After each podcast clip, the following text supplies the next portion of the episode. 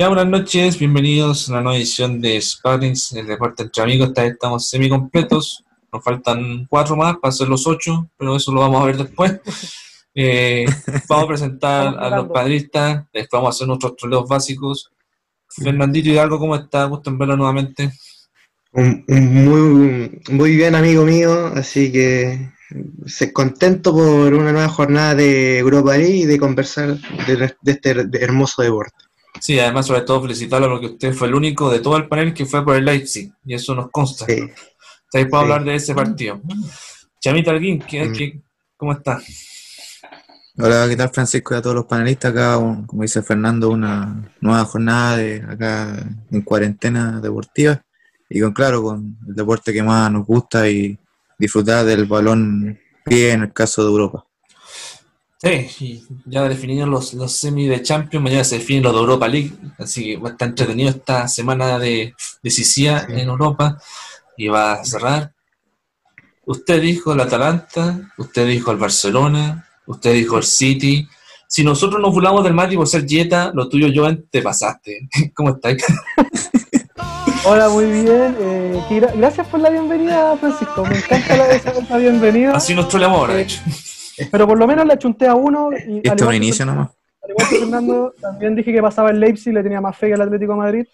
Mm. Eh, pero estoy Mm. bien, estoy eh, bien emocionalmente después de lo, que, de lo que le pasó al Barça. Admito que soy un gran fanático del Barça y lamentable lo que le haya pasado. Y ya vamos a estar hablando sobre eso. Feliz de hablar de deporte y de estar presente con ustedes el día de hoy. Sí, bueno, falta el Mati, pero según dice él, se sumaría más tarde, pero se ve difícil. Si no, va a estar la otra semana, igual que para Rodrigo Payalev, si Dios quiere. ¿Y usted, Francisco, cómo ha estado? Bien, además, encima, como pueden ver, finalmente me corté el pelo después de varios meses. Eh, Por fin me veo más, más fresquito. Gracias, merci beaucoup. Y eh, personalmente, yo jamás esperé ver un- una jornada de Champions como la que hemos visto estos días. Dejando de lado las bromas, todo, pero Mira. Si me a elegir, me encantaría que los partidos fueran únicos de ahora en adelante en en el mata-mata, porque son más entretenidos personalmente, y le da más chance a, a equipos que personalmente no, nadie le da bola algunas veces, porque si te fijas ya no está ni, ni la, ni la española, ni la Serie A, ni la Premier. ¿Estás poniendo el primer, disculpa, ¿estás poniendo el primer tema de debate ya en la mesa? ¿O- Sí, porque es un análisis, es un análisis lo que estoy pensando. Ah, bueno. Y si te fijas, de los, de los cinco ligas importantes, solamente quedan de la, de la League One, que es la menos importante, que es como la quinta, ¿cierto? Y la Bundesliga, que siempre pelea con, la, con el tercer Sí. lugar y todo. Increíble lo que vimos en esta jornada, ¿cierto, muchachos? Eso como comentario inicial. Perfecto. ¿Cuál va a ser el primer tema entonces que vamos a conversar hoy? Primero, su opinión respecto a las llaves, después vamos a analizar partido por, por partido.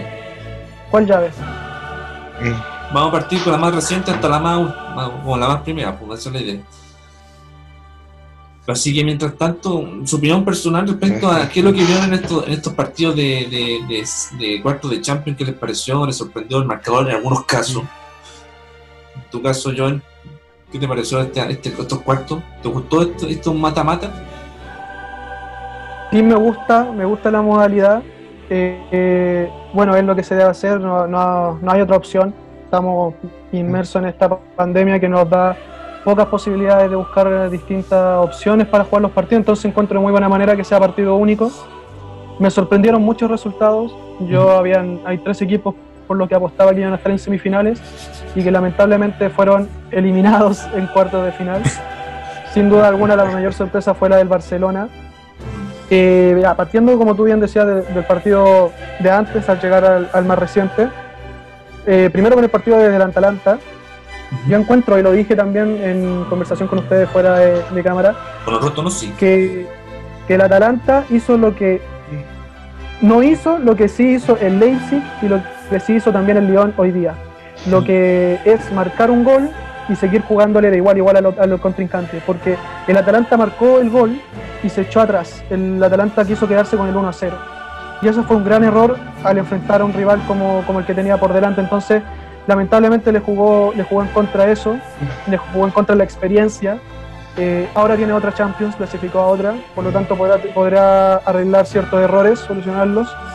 Pero encuentro que eso fue lo que sentenció que el Atalanta quedara fuera de las semifinales de la Champions League.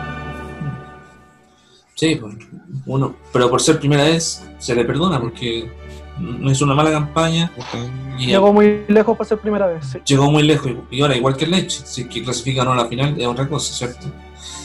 Para Claro. ti, para ti Feña, más o menos con, con la opinión que dice Joan, ¿qué te pareció estos cuartos mata-mata?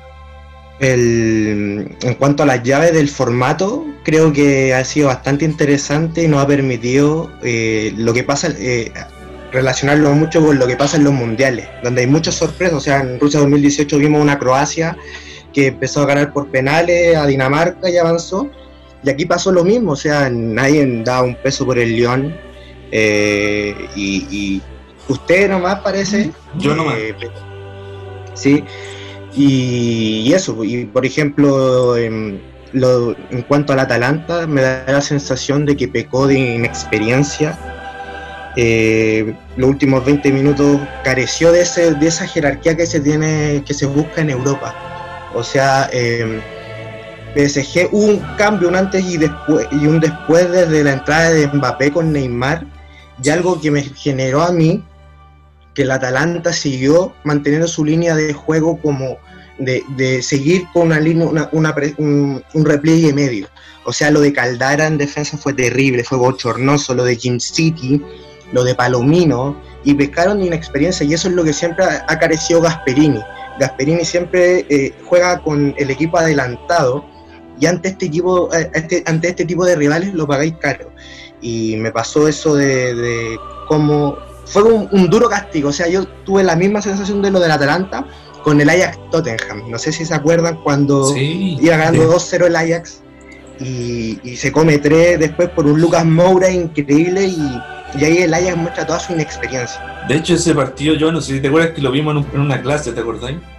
Sí, estaba en clase viendo el partido en un celular mientras hablaba el profesor de fondo. Sí, estábamos en la sala de votación, de hecho, y todos estábamos. Había mucho interés. Mm. Hasta el mismo profesor nos decía, vayan a ver partidos si están, si están en otra, weón. así de, así de buena onda era nuestro profe. Un saludo al profe, al profe que era muy simpático. Y para ti, Chama, para cerrar este breve análisis, ¿qué te pareció esto mata-mata sumado a lo que dice tanto Feña como Joan?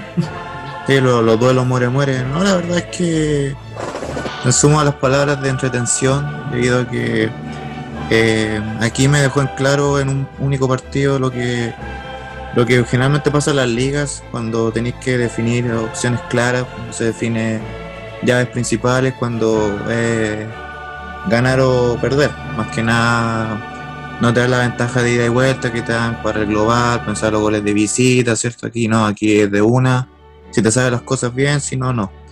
En el caso de Atalanta, bueno, yo, como decías tú, Francisco, diría que es perdonable por el hecho de que es su primera Champions, primera vez que llega a cuar- a cuartos de final. Ahora la eliminación, yo creo que más que pasó más, para mí pasó más porque le faltó creerse el cuento al equipo italiano. Creo yo que la, convicción que tuvo en el cierre del calcio y, y por cómo llegó luego la eliminación al Valencia, cómo llegó a cuartos hasta que empezó ganando al PSG, prácticamente después del gol disminuyó bastante el nivel. Eh, pasó de confiarse demasiado con el, con el gol frente a un PSG que por lo menos tuvo que, con, em- recién con Mbappé, eh, cambió el juego. O sea, PSG son, ahí se notó que son dos, eh, Neymar Mbappé y nueve más. O sea, este PSG sin Mbappé no es PSG.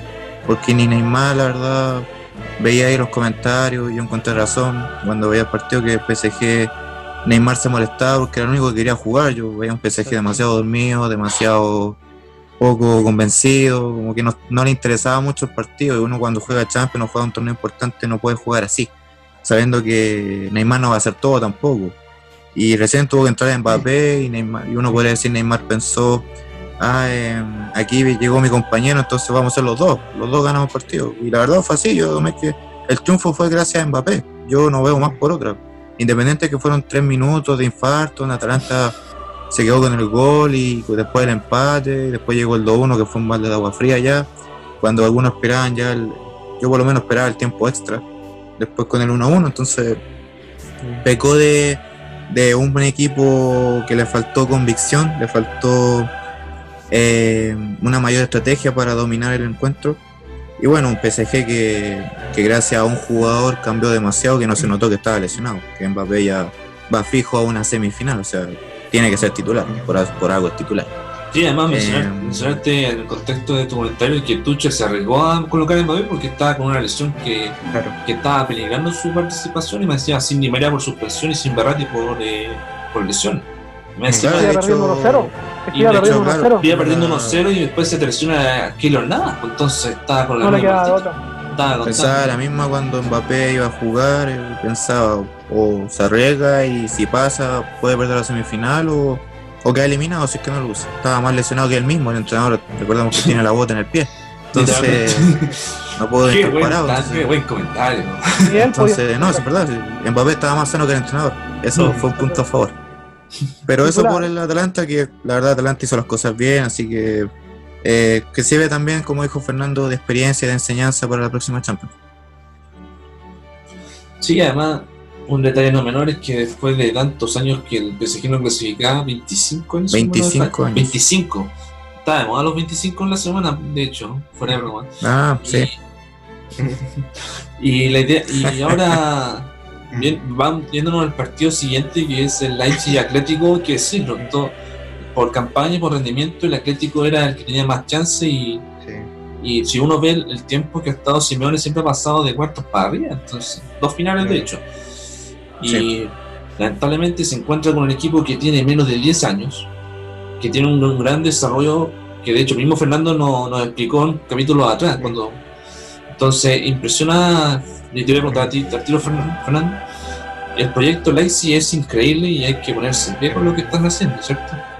Exacto, fue un, es un verdadero ejemplo, o sea, toda la inversión que se hizo en 11 años y ya estar en una semifinal de Champions habla muy, muy bien de lo que se está haciendo en Alemania y especialmente lo que tiene la factoría Red Bull.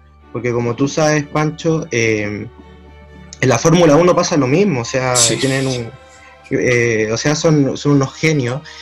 Y, ante el Atlético Madrid tenían un, un DT que literalmente repasó tácticamente al Cholo Simeone, o sea, eh, el Leipzig sacudió y castigó eh, la racanería del Atlético Madrid, pero también demostró que es un equipo que sabe ocupar distintas variantes. O sea, lo que el, trabajo de Upamecano con Diego Costa, eh, el trabajo de Leimer, de Savitzer, de jugadores que Joao Félix costaba más que la plantilla, que el once titular del, del RB Leipzig. Y ese trabajo eh, lo, demostró, o sea, Dani, Dani Olmo con Nkunku, el trabajo de, del de Joseph Paulsen, eh, fue, fue demasiado, fue muy bien analizado por el entrenador. Lo que sí le, criticaría al Leipzig es como la falta de profundidad, pero creo que pasó muy, una muy buena llave y, dio un golpe, porque después de haber eliminado en octavos de final, ahora se venía el Atlético Madrid y, era cosa seria y lo demostró. Y ante el Tottenham de Mourinho todos hablan de que el Tottenham estaba sin Kane, estaban sin las principales figuras, pero no, el trabajo de los toros rojos es, impecable. Y además otro detalle no menor que está sin vender que se ha ido recién al Chelsea, entonces por eso la mayoría no da un, pelo por el Leipzig. y eso es lo que y eso es lo destacable de Nagelsmann, de que los jugadores él, se adapta al equipo, no a los solamente a los jugadores. Entonces eh, eh, el, partido en sí en general fue muy buen, muy bien leído por el entrenador alemán. O sea, yo nunca vi al Atlético Madrid salvo con la entrada de Joao Félix, que, ahí cambió un poco y que generó un penal. Eh, vi complicado, o sea, Upamecano, Halstenberg y, y Klosterman, que son laterales de, stopper de, stoppers, lo hicieron muy bien. Diego Costa no existió. Y, eso habla muy bien del trabajo del entrenador. Julian Nagelsmann tiene 33 años, o sea, hablan. Entonces, eh, muy meritorio. ¿Qué te parece, Joan, lo que dice Fernando? Estoy de acuerdo con el rendimiento del Leipzig en lo que se refiere de, que en 11 años es súper eh, valorable lo que logra llegar a esta instancia de Champions League en una competición que es la más importante en el fútbol mundial, en, el torneo de clubes, es considerada la más importante, la más competitiva. Entonces, eh, llamativo que dentro de los cuatro mejores de este año, eh, considerando lo que ha ocurrido con la pandemia, con el parón del fútbol, que también el fútbol alemán terminó antes, con todo lo que, ha pasado, encuentro que el Leipzig ha sido un equipo que ha sabido llevar de muy bien la vuelta del regreso del fútbol a la pandemia. Es uno de los mejores clubes que he visto eh, en los últimos años en tema de juego colectivo, juego de compañerismo, muy valorable también. No hay individualidades, no hay un jugador que destaque por más sobre otro, no hay uno del que se hable más que otro. Es en sí el equipo del Leipzig. Eso es lo que se valora en el cuadro alemán.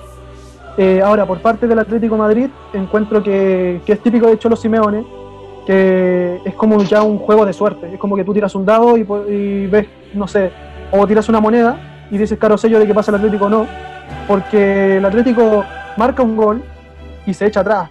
Eh, se, como que se como que está bien con lo mínimo, eh, se siente conforme con lo mínimo que lleven. Si lo empata y, llevarlo a penales, está bien. El mejor rendimiento que puede encontrar el Cholo Simeone para su equipo, o que vayan ganando 1-0 también, se va el partido del 1-0. Pero el Atlético Madrid no apuesta mucho más allá un Diego Acosta que hace mucho tiempo que está malísimo en la delantera y yo lo cambiaría ya de inmediato. Ya es un jugador que yo encuentro que viene. ¿Por Morata dices tú? ¿Más por Morata dices tú?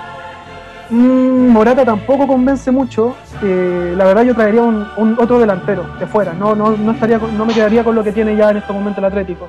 Yo creo que aquí ya también viene con un tema de que obviamente ya valoran mucho al Cholo Simeone, pero que, proponga algo nuevo, que, traiga cosas nuevas para el Atlético Madrid, porque si vaya a proponer siempre lo mismo y no vas a lograr nada, siempre llegas a instancias importantes y no logras nada, eh, a, dónde vamos a llegar entonces? Entonces es como que encuentro que el Atlético Madrid queda, deja mucho que desear y espero que, que logre mejorar de aquí a la próxima competición y también dentro de la liga. Chemita, que te, ¿Qué dices tú al respecto? Sí, la verdad, yo voy a ir por ambos lados. Creo que Leipzig jugó, o mejor dicho, hizo lo que Atlético Madrid no hizo, que fue ir en, eh, además de hacer el gol, eh, no quedarse con el, no, de, no desmoronarse después del empate. Creo que yo decía el empate de Joao Félix que le cambió bastante la cara en, en ataque a Atlético Madrid, le dio velocidad, le dio le dio más juego, le dio más convicción. Creí que ahí con, Félix seguramente después del empate Atlético Madrid podría hacer algo más, pero yo encontré que a Simeone, a diferencia de años anteriores y a diferencia del duelo con Liverpool, le faltó, le faltó hambre de ganar. Esa hambre que caracteriza al equipo de Simeone, que, que, él, que el, el, sello que ha hecho Atlético Madrid ya 10 años, Simeone ya dio una década perdón, nueve años en Atlético de Madrid, va para la década. Y, y bueno, también el, el 9 que, faltó, Morata no tuvo el nivel que sí, que sí tuvo ante Liverpool, quitándole el invicto en más de, más de 40 partidos al, equipo de club de local, lo cual no es menor. Eh, era el actual campeón de la Champions, entonces venía con, con estandartes bastante específicos. Como dijo Simeone después del partido, no hicimos lo que queríamos, lo que yo quería. Y es verdad, el Atlético Madrino era un equipo irreconocible. También se notó la ausencia de Antoine Griezmann. Perdió mucho.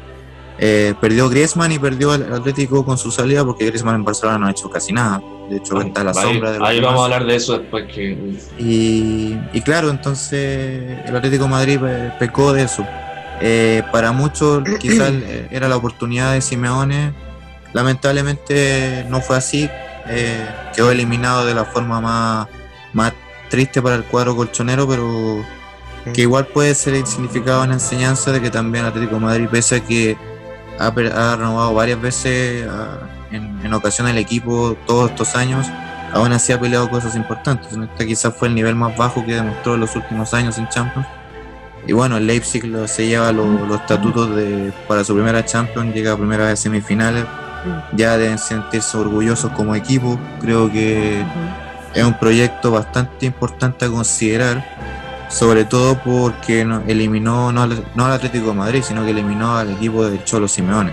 Entonces, por ese lado, un equipo que ha llegado a dos finales de Champions, que ganó una Europa League de por medio y que también, también marca la diferencia. Entonces, no es eh, para verse inferior ni nada. Aquí ya en semifinales, los, cuadros ya clasificados eh, son candidatos al título sí o sí. Exacto. Es, es como, bueno, personalmente yo coloqué este como título La masacre de Lisboa, que esto fue una masacre. Nada que eso. Yo- A ver. Ustedes, a ver, digamos la No me hagas llorar, no me hagas llorar. No, sí, ahora esta semana te toca a ti, Truleo. A, No, mí, haga a mí me tocó la semana pasada. Ah, pero, pero hablando en serio, ¿ustedes esperaban un marcador de, de esta magnitud?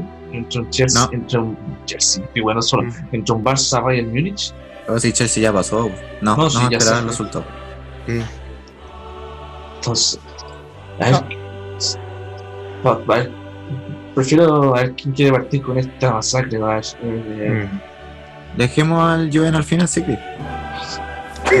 que son, ah, que son buena onda, gracias, son considerados, dale. Así me trolearon- así me así me- así me trolearon la hecho, para que se Si quería empezar Juven, no hay ningún problema. No, no, quiero escuchar a los demás y después dar mi opinión. Yo recién Ya, empecé, que, le- es- que le toque a alguien más. Chama, usted empieza. ¿Qué le pareció esta masacre de Lisboa? ¿Sorprendido por el marcador? Sí, mira, la verdad es que yo, yo dije la semana pasada que Bayern Múnich clasificado por juego, por nivel, por también el, la fortaleza ofensiva ta, y defensiva, a diferencia de que si bien el Barcelona eliminó al, al Napoli jugando bien, el Napoli juega mucho, tiene un nivel muy inferior al Bayern, o sea, este Bayern ha estado Mm. intratable. Y, y yo la verdad yo pensaba va a ser un resultado ajustado porque históricamente se han enfrentado sumando el duelo de ayer fue ya la, la novena vez que se enfrentaban. Bayern Múnich se había ganado seis veces y Barcelona dos anteriormente. Y, y pese a que la estadística dominaba a favor del equipo alemán, eh, no esperaba un resultado tan abultado. Creo yo que eh, decía ya diferencia de un gol, dos goles. Pero Pero cuando hasta el empate era, era equiparado, pese a que el gol del, del Barcelona fue autogol, pero Un, un autogol Eh, lindo, eso sí. un auto, claro, un autogol a Roberto, a Roberto Cereceda, entonces, entonces yo, que el mismo yo lo la hizo. verdad, yo la verdad, cuando llegó el 2-1, 3-1 y 4-1, considerando que fueron tres goles en ocho minutos, Sí. eh, que me recordó a la Alemania-Brasil en el Mundial de 2014, que fue casi al mismo tiempo, y con un Müller el protagonista, yo encontré ya el 4-1, Barcelona estaba regalado atrás. o sea, era una defensa reconocible, una defensa que no hacía nada, una defensa que se quedaba mirando. Sí. Bayern atacaba, atacaba con tres, Barcelona defendía con siete y nada pasaba. O sea, miraba nomás, miraba, dejaron que Davis hiciera lo que quisiera, considerando que el quinto fue un golazo, la verdad, para, para mí me gustó mucho el quinto gol. Eh, con un Müller que para tener 33 años no se demuestra su edad, un Subvalorado. jugador intratable. Mm. Y, y claro, yo, yo la verdad pensaba, lo dije hace tiempo, tiempo atrás y lo, lo voy a repetir ahora, que Bayern Múnich una vez ganado la Liga, la Copa y la creo que ganó la, la Supercopa Alemana, eh, Sí, ganó todo. va, va a ganar la Champions sí o sí. O sea, este equipo, varios jugadores lo han dicho. Nosotros, creo que fue Kimmich que dijo en su momento Mm. que nosotros vamos a ganar la Champions sí o sí. O sea, es el objetivo. Y la verdad, Bayern se preparó para eso. Y se nota, o sea, yo digo que si Bayern Múnich no gana, la, no gana esta Champions, el 8-2 queda para la historia, más que nada. Pero, eh, dato, Bayern Múnich hizo eh, un muy buen trabajo. Creo que abusó, pero, pero bueno, esto es fútbol, los equipos van a hacer el trabajo que, que sea. Goleadas han habido un montón y van a seguir habiendo. Y un Barcelona que de Setién, que hasta el 4-1 yo encontré un entrenador que en lo personal no me gustó cuando un entrenador se queda de brazos cruzados, callado frente a cómo pierde su equipo. Yo creo que debería hacer más. Claro, tú me puedes decir un 4-1, ¿qué voy a hacer cuando vais perdiendo por tres goles? Pero compadre, esto es fútbol, o sea, tenéis que hacer algo, tenéis que saber, tenéis que saber pensar algo, no sé, no sé qué habrá dicho en el camarín ese tiempo, el segundo tiempo Barcelona jugó peor que el primero, o sea, le hicieron cuatro más, pese a que el gol de Luis Suárez, que fue un muy buen gol, eh, le dio como de el hecho, fuera, condimento. fuera de broma, llama el gol de Suárez fue el primero que hacía de visitante en cinco años. Así de cómico el gol de Suárez. Ah, entonces, la verdad, Un golazo. la verdad, De hecho, ah, dato- de hecho, se, de hecho se filtró el mapa de error de Suárez y era era una falta, literalmente. Todo el, hue- el hueco así del medio y el resto falta por aquí, por allá, por Exacto. allá. Increíble, increíble, increíble este Barça. Claro, Eh, em, eso es un, es un buen dato a considerar. eh, y la verdad, o sea, el, el 4-2 fue más el condimento del partido, pero vio un Barcelona que, bueno, llegó a España con, con las pifias y con lo- las recriminaciones de, los- de los hinchas que, por lo menos yo primera vez que lo veo, y es uno de los peores Barça del 2008. Eh, falta el recambio de, de plantel que acá la culpa de todo, de jugadores y de, y de cuerpo técnico. Eh, eh, la verdad también pasó un poco la cuenta lo que dijo Vidal. La verdad yo encontré que Vidal pecó de soberbio, una vez más que característico de él. O sea, está bien tener mente ganadora, pero la soberbia no podéis decir mejor equipo del mundo considerando que el Valle juega mejor que tú. O sea, yo creo que eso mejor, dilo, mejor quédate callado, mejor juega callado. Cállate, La verdad-. No, sí es verdad, o sea, no, no puede ser injusto, pero encuentro que Vidal es buen jugador y todo, y ya para mí es el mejor jugador chileno que ha estado en Europa en los últimos años, pero pero la verdad, si uno quiere ganar Champions o quiere ganar un torneo importante, es mejor jugar callado.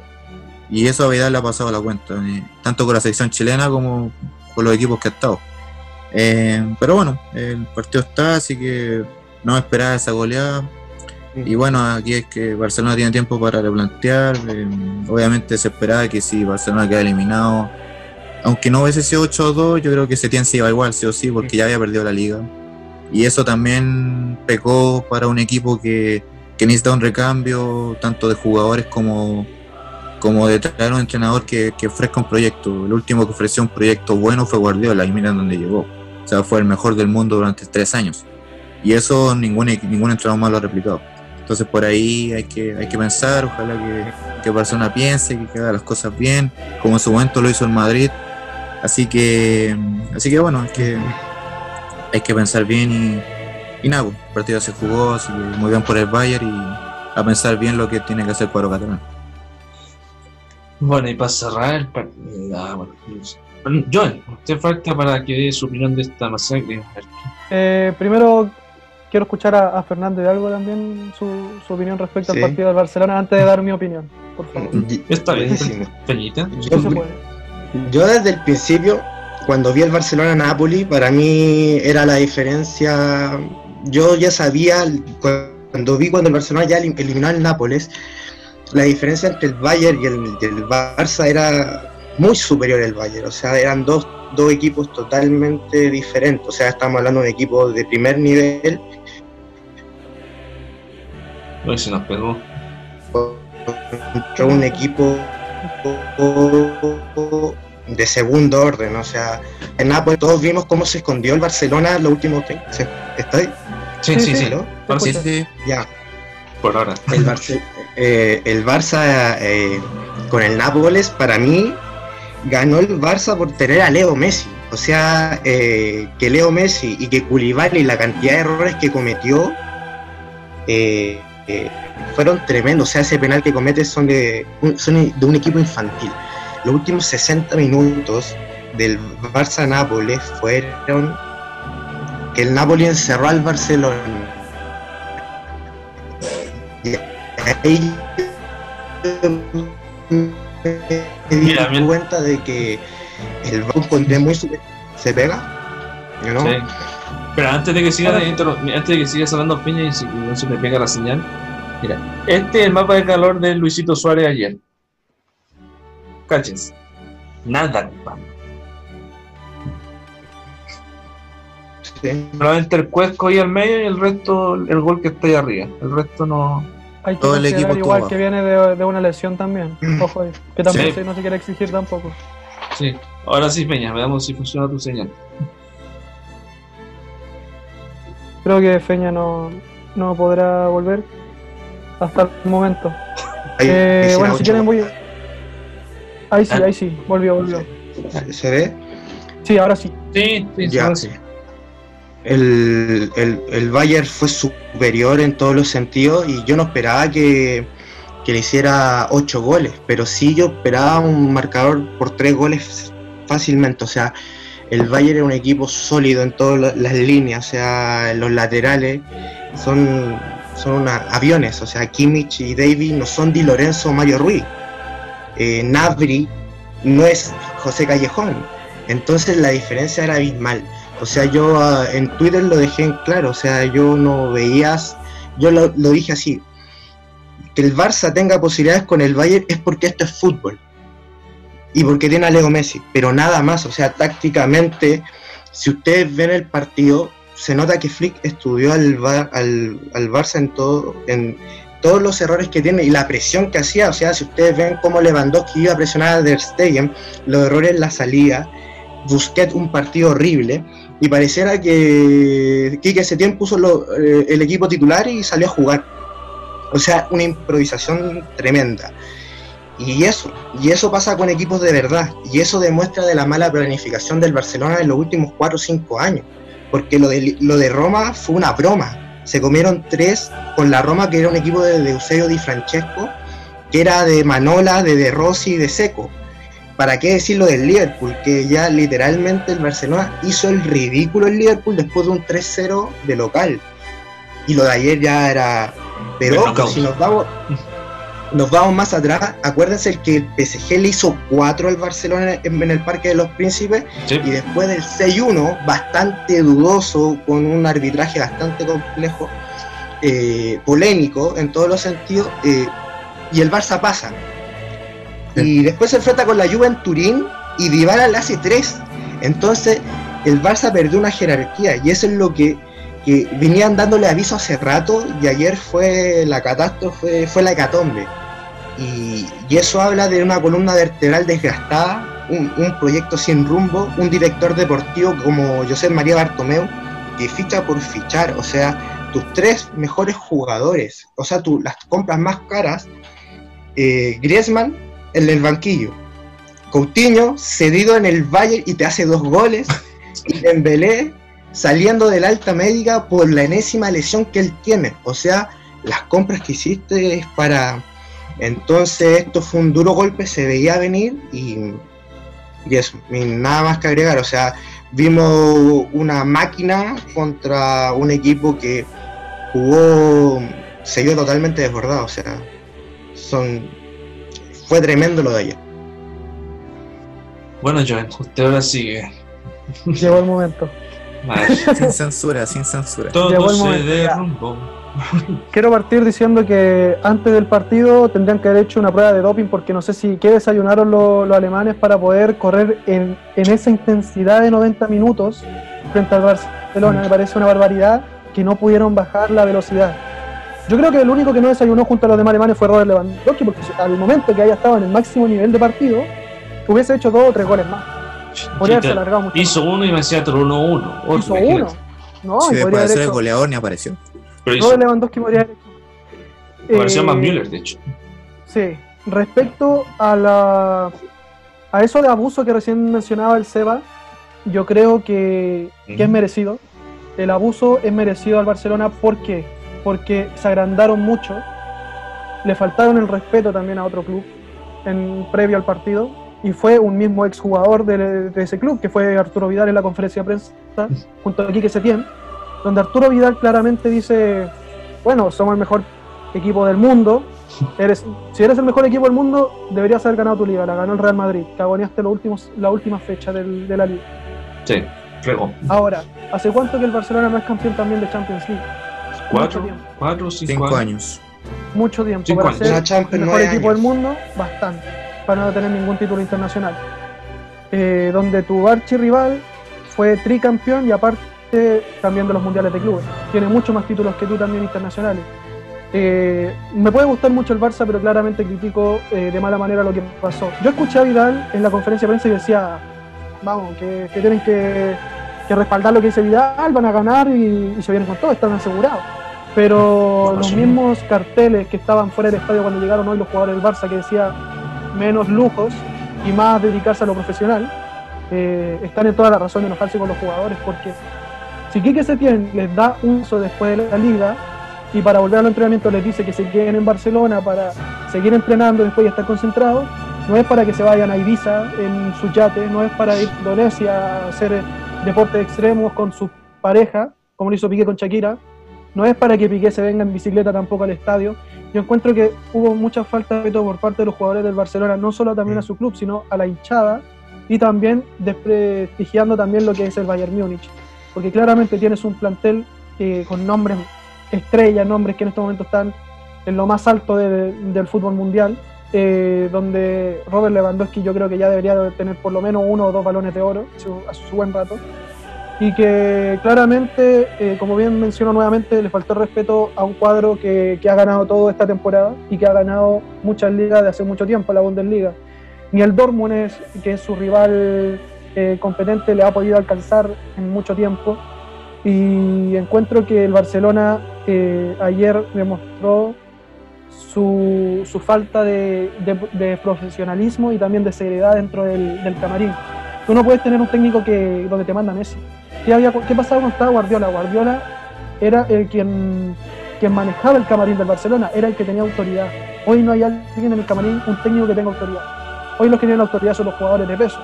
Ter Stegen se manifestó porque había mucha polémica dentro de los jugadores. Pedía la capitanía también, porque hay unos que no lo merecían, según él el plantel estaba dividido, tenían problemas con los dirigentes, eran varias cosas juntas que, lamentablemente no estaban funcionando dentro del Barcelona. Por lo tanto, eh, claramente hay varios problemas, uno ya, ya se solucionó, fuera aquí que se tiene, donde han pasado muchos técnicos últimamente después de Pep Guardiola y que no ha logrado hacer lo que hizo el, español. Y que claramente ahora tienen que pensar con seriedad eh, que, a quién traer, porque hoy en día cualquiera llega al Barcelona, recién lo decía Fernando, eh, que están trayendo a, cualquier jugador al Barcelona y que antes, antes yo me acuerdo que costaba un montón poder llegar al Barça. Tienes que ser un muy buen jugador, tendrías que hacer muchos goles, tenías que ser bien categorizado en todo el fútbol y en todos los países. Hoy en día, eh, Brad, Bradway, el que llegó ahora también al Barcelona, ¿cuántos minutos ha jugado desde que llegó?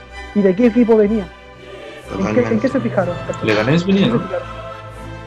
Venía de Leganés España, es un equipo muy pequeño, es una improvisación claramente, querían tapar agujeros con la salida de otros jugadores, como ocurrió con Coutinho, Coutinho claro que marca dos goles y lo tenía a préstamo, mm. y un jugador que entró después cuando quedaban minutos. Entonces el Barcelona claramente está débil en muchos sentidos, eh, y para ir finalizando con, con mi análisis duro respecto al Barcelona, igual estoy siendo súper crítico, eh, respecto a que si tú vas a jugarle a un equipo como el Bayern Múnich, tú estudias los partidos previos. Los jugadores se sientan en una silla, ven un proyector con donde el técnico te muestra la jugada y tú estudias bien el partido. Si sabes que el Bayern Múnich es rápido, es un equipo de mucha velocidad, no puedes meter a jugadores muy lentos tampoco. No puedes jugarle con dos delanteros. Si queréis proponer ganar un partido, jugarle con tres delanteros a un equipo de igual a igual, a un equipo competitivo. Si tú pones cuatro eh, mediocampistas, obviamente uno de los mediocampistas va a subir y Ocampo queda eh, totalmente desorientados con, las tres, con los tres mediocampistas que no tenía idea al principio del partido. Por lo tanto, claramente tendría que haber jugado con otro delantero con velocidad, podría haber sido Stufati. Tal vez Griezmann, si bien no ha jugado, no ha jugado bien, yo, yo lo concuerdo con que no es un buen jugador, pero por lo menos ponelo como tercer delantero para que le haga velocidad, porque sí o sí algo te puede rescatar. Y o no, o si no, el que venía jugando bien las últimas fechas, que era Ricky Puch, el joven, el juvenil, quien también es muy buen jugador y que tendría que haber entrado por Sergio Busquets hace mucho rato en el partido. Esas son mis críticas al partido de Barcelona. De hecho, yo quiero agregar algo eh, a lo que decía Joen. Eh, ayer me pasó eso, o sea, el Bayern no hizo un buen partido. Va a sonar raro, le hizo no, o sea, no hizo, un, no, hizo un partido tan completo que digamos, o sea, si ustedes se dan cuenta, el Barça tuvo un palo, tuvo un mano a mano de Suárez, que podría haber eh, cambiado la historia en el inicio del partido, o sea, eh, a mí me sorprendió que Quique Setién se arreglara con la posición de Vidal. O sea, yo cuando vi que Messi y Suárez los dos arriba, yo dije, Messi el mejor está lo que, cuando juega mejor es de media punta y arriba cuando juega Griezmann con, con Suárez. O sea, el partido contra el Villarreal fue así. O sea, el mejor partido de ese, de ese tridente fue cuando Messi de enganche y los dos arriba. Lo otro, lo de Thiago Alcántara. Se supone que Thiago Alcántara se iba a quedar solo con Goretzka porque Goretzka sube mucho. Y en el Barça ninguno presionó Tiago Alcántara dio un recital, fue un baile. Entonces, y, también agregar el tema físico. El tema físico del Barça, acuérdense que los últimos 30 minutos del Barça Nápoles estuvo encerrado atrás y la Champions, esta Champions se está definiendo mucho por el tema físico. Entonces, no, el Barça tiene que existir una reestructuración desde ahora muchachos, o sea, es un equipo que tiene que hacer una limpieza, una columna vertebral muy de muy avanzada edad, si comparamos la, columna vertebral del, del Bayern y comparamos la columna del Barça, equipos que superan los 30 años, o sea, Busquets 33, Piqué 30 y tanto, Messi ya Messi es una excepción, el, el- mejor del mundo, pero Luis Suárez, a Luis Suárez Bartomeu no le trajo un suplente, le trajo a Braithwaite, pero Suárez hace rato vienen pidiendo que venga un suplente de calidad. Lautaro entonces ahí, para mí Lautaro no, porque Lautaro recién lleva una temporada buena en el Inter. Con Spalletti no jugaba. A Lautaro le falta. Le falta, le falta. Entonces yo lo que lo que no entendía eh, es cómo el Barcelona le entregó Bartomeu, le entregó las llaves a ese, a ese camarín. O sea, ¿cuántas renovaciones le han dado a Leo Messi? Leo Messi es, eh, lo más grande del Barça, o sea, es un antes y un después de, de- Messi y Guardiola. Pero han hecho más de cinco renovaciones. Directores deportivos han pasado cinco. Entonces, eh, eh, aunque la, yo mire, sinceramente esto debe ser muy doloroso para la afición del Barça, pero es la gran pos- posibilidad de limpiar, hacer una limpia espectacular, que llegue un nuevo presidente, que hagan un proyecto serio y que vuelvan a la identidad de lo que lo llevó a ser grande. Mm. Interesante tu visión ahí, ahí Feña. Estoy de hecho, acuerdo, si quería comentar una última cosita. Sí. Eh, respecto a eso de, de la limpieza, de hecho, es muy buena idea, ya que siempre se ha dicho que Messi es quien lleva la batuta dentro del camarín y es quien dice, le dice al presidente, ¿sabes qué? Yo quiero que traigáis a este jugador y te lo tenés que traer. Si no, no firma otras temporadas. O tiene que irse este jugador también, como ocurrió cuando estaba Alexis Sánchez, hablaban que había una mala relación después y de que eh, Alexis chocaba mucho con Messi, que por eso habría, habría sido la salida del chileno, y que lamentablemente eh, Messi tenga que tener el control del club, eh, me parece lamentable como institución, como club deportivo, eh, donde no debería pasar en, ningún, en ninguna institución. Eres el jugador, si bien el más significativo del equipo, pero no puede ser el que, el que toma las decisiones, no puede ser el manda. Si bien se te consulta, eres capitán, está bien, pero tú no puedes decidir, tú no puedes tener la decisión. Sí, de hecho, eso han salido varios, varios, varios nombres posterior a esta masacre de jugadores que, que estarían fuera para, para esta, como dice, como dice Fernando, eh, remodelación completa del Barcelona. Por, ej- por ejemplo, aquí estoy leyendo en, en una página. Eh, Piqué, Umtiti, Jordi Alba, Firpo, Semedo, Busquets, Rakitic, Braithwaite y Dembélé y Suárez. Esos son los que ya están sonando. Yo eso- suena Arturo Vidal también. Y también son Sí. Arturo Vidal, si, si tiene que haber una limpia, y el tema es que la crisis económica se viene durísima en el Barça. Mm. Piensen ustedes que se gastó 120, 120 y 105 entre Dembélé, Coutinho y Griezmann y no han, no han rendido. Y la crisis del, del COVID pegó muchísimo y no puede, y el Barça no puede hacer una reestructuración mientras no venda jugadores. O sea, Mm. eh, eh, ya lo dijeron Bartomeu que eh, la liga empieza el 12 de septiembre, la 2021, y no saben qué hacer porque no queda nada. no queda nada, tiene que llegar un técnico nuevo, Xavi ya dijo que no. Eh, Bartomeu quiere eh, las elecciones, las quiere eh, lanzar en, en enero, enero o marzo del 2021. Y Xavi ya dijo, mientras siga Bartomeu, yo no llego. Entonces está sonando Pochettino. Entonces ya eh, es un polvorín en el Barcelona. O sea, va- va- se ve se ve como tiempo, tiempo eh, días clave en, en Can Barça para saber qué va a pasar, porque si llega el entrenador, tiene que llegar un entrenador, yo no veo aquí que se tienen llegando el 12 de septiembre, No, ya lo dan por confirmado que se va, de hecho. por eso, ¿y quién llega? Pochettino, un histórico del español que dijo que prefería vender, a- vender autos que llegar al Barça, entonces... Eso es respeto por, tu, por, por un, por un equipo que te quiere mucho como el español. Que de hecho, Exacto, te y de hecho, perdón, de hecho, si tú te picas en algunos aquí que, me- que menosprecian el clásico Barcelona español, ahueonados todos, todos sus kilos, pues, literalmente. Porque, Ojo, el español ya no está, así que no, y el español ahora está, está- descendió, entonces ahora con más razón no le importa no mucho. creo que Pochettino sea la solución tampoco. No, tampoco. Sí, Ese, ese es el tema también, lo que dice el SEA. Eh, puede llegar acá Guardiola, puede llegar cualquiera, pero mientras no se salga el director deportivo, no limpien la casa en la secretaría técnica, eh, Joan puede, eh, eh, como es hincha del Barça, puede, puede decirlo. Jason Murillo, Kevin Prince Boateng, cada, cada jugador que llegaba era como, oye, es, es el Barça. Y si, Colo, cruzamos- y si cruzamos la vereda, vemos al Real Madrid, Real Madrid te quita Takefusa Kubo, que una promesa, ficha Rodrigo, ficha Vinicius, Fede Valverde, Martin Odegaard, se, se rearmó, se renovó en el éxito, se podría decir. Mm. Entonces, cuando yo veo al Barça, Barça ha hecho todo lo contrario, o sea, Arthur, y va a llegar Piani de 31, o sea, te quedas con Busquets, te quedas con Arthur, eh, perdón, Busquets, De Jong y Pjanic. Y Arthur No hiciste ningún cambio. no hiciste ningún cambio, entonces, eh, y, y- y Y, no, más, y más y potenciaste un rival como la Juventus. Exacto, y, y no, y, y ahora aumentaste la edad, o sea, Sí, pues. 31 años por Pjanic. Entonces, esas decisiones demuestran, y según lo que yo entendí y escuché del diario eh, que decían en Barcelona, que lo de Arthur y Pjanic fue un tema de plata porque tenían que cuadrar las cuentas, porque el Barça debía tener a- hasta junio 70 millones. Junio, Y- 70. Sí, 70 millones. Y tenía que haber vendido a tu Divo, tienen que vender a muchos jugadores y no lo han hecho. Entonces, por eso es un polvorín el- el- los culés.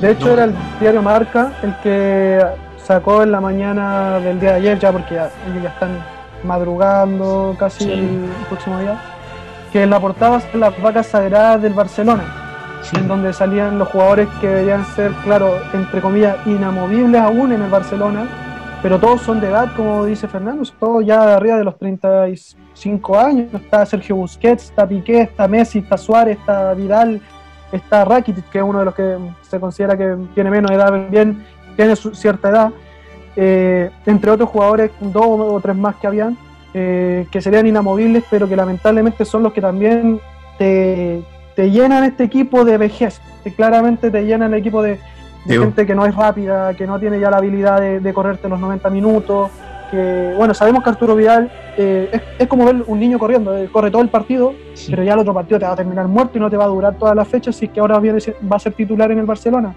Entonces, claramente hay que ir pensando en los jugadores jóvenes. Yo encuentro súper bueno, por ejemplo, la, la que, que, que sacaron de nuevo de la cantera, por ejemplo, Ricky Puch. Ricky Puch a mí me gusta. Es muy buen jugador. Yo lo, vi, lo he, visto, lo he visto muy buenos partidos de ese muchacho que puede ser una gran promesa. Una, una que aciertes, una buena dentro de todas Para las malas mí- que has hecho. Y en su Yo agregaría a Ansu Fati. Ansu Fati, muchos Sí. lo hablan de sobrevalorado y Ansu Fati yo le veo cositas, o sea, ayer me pareció un error tremendo de Quique Setién poniéndolo con un 7, un 7-2, un 2-6, pero. Ansu Fati cada vez que entra se entiende con Messi, entiende con Suárez.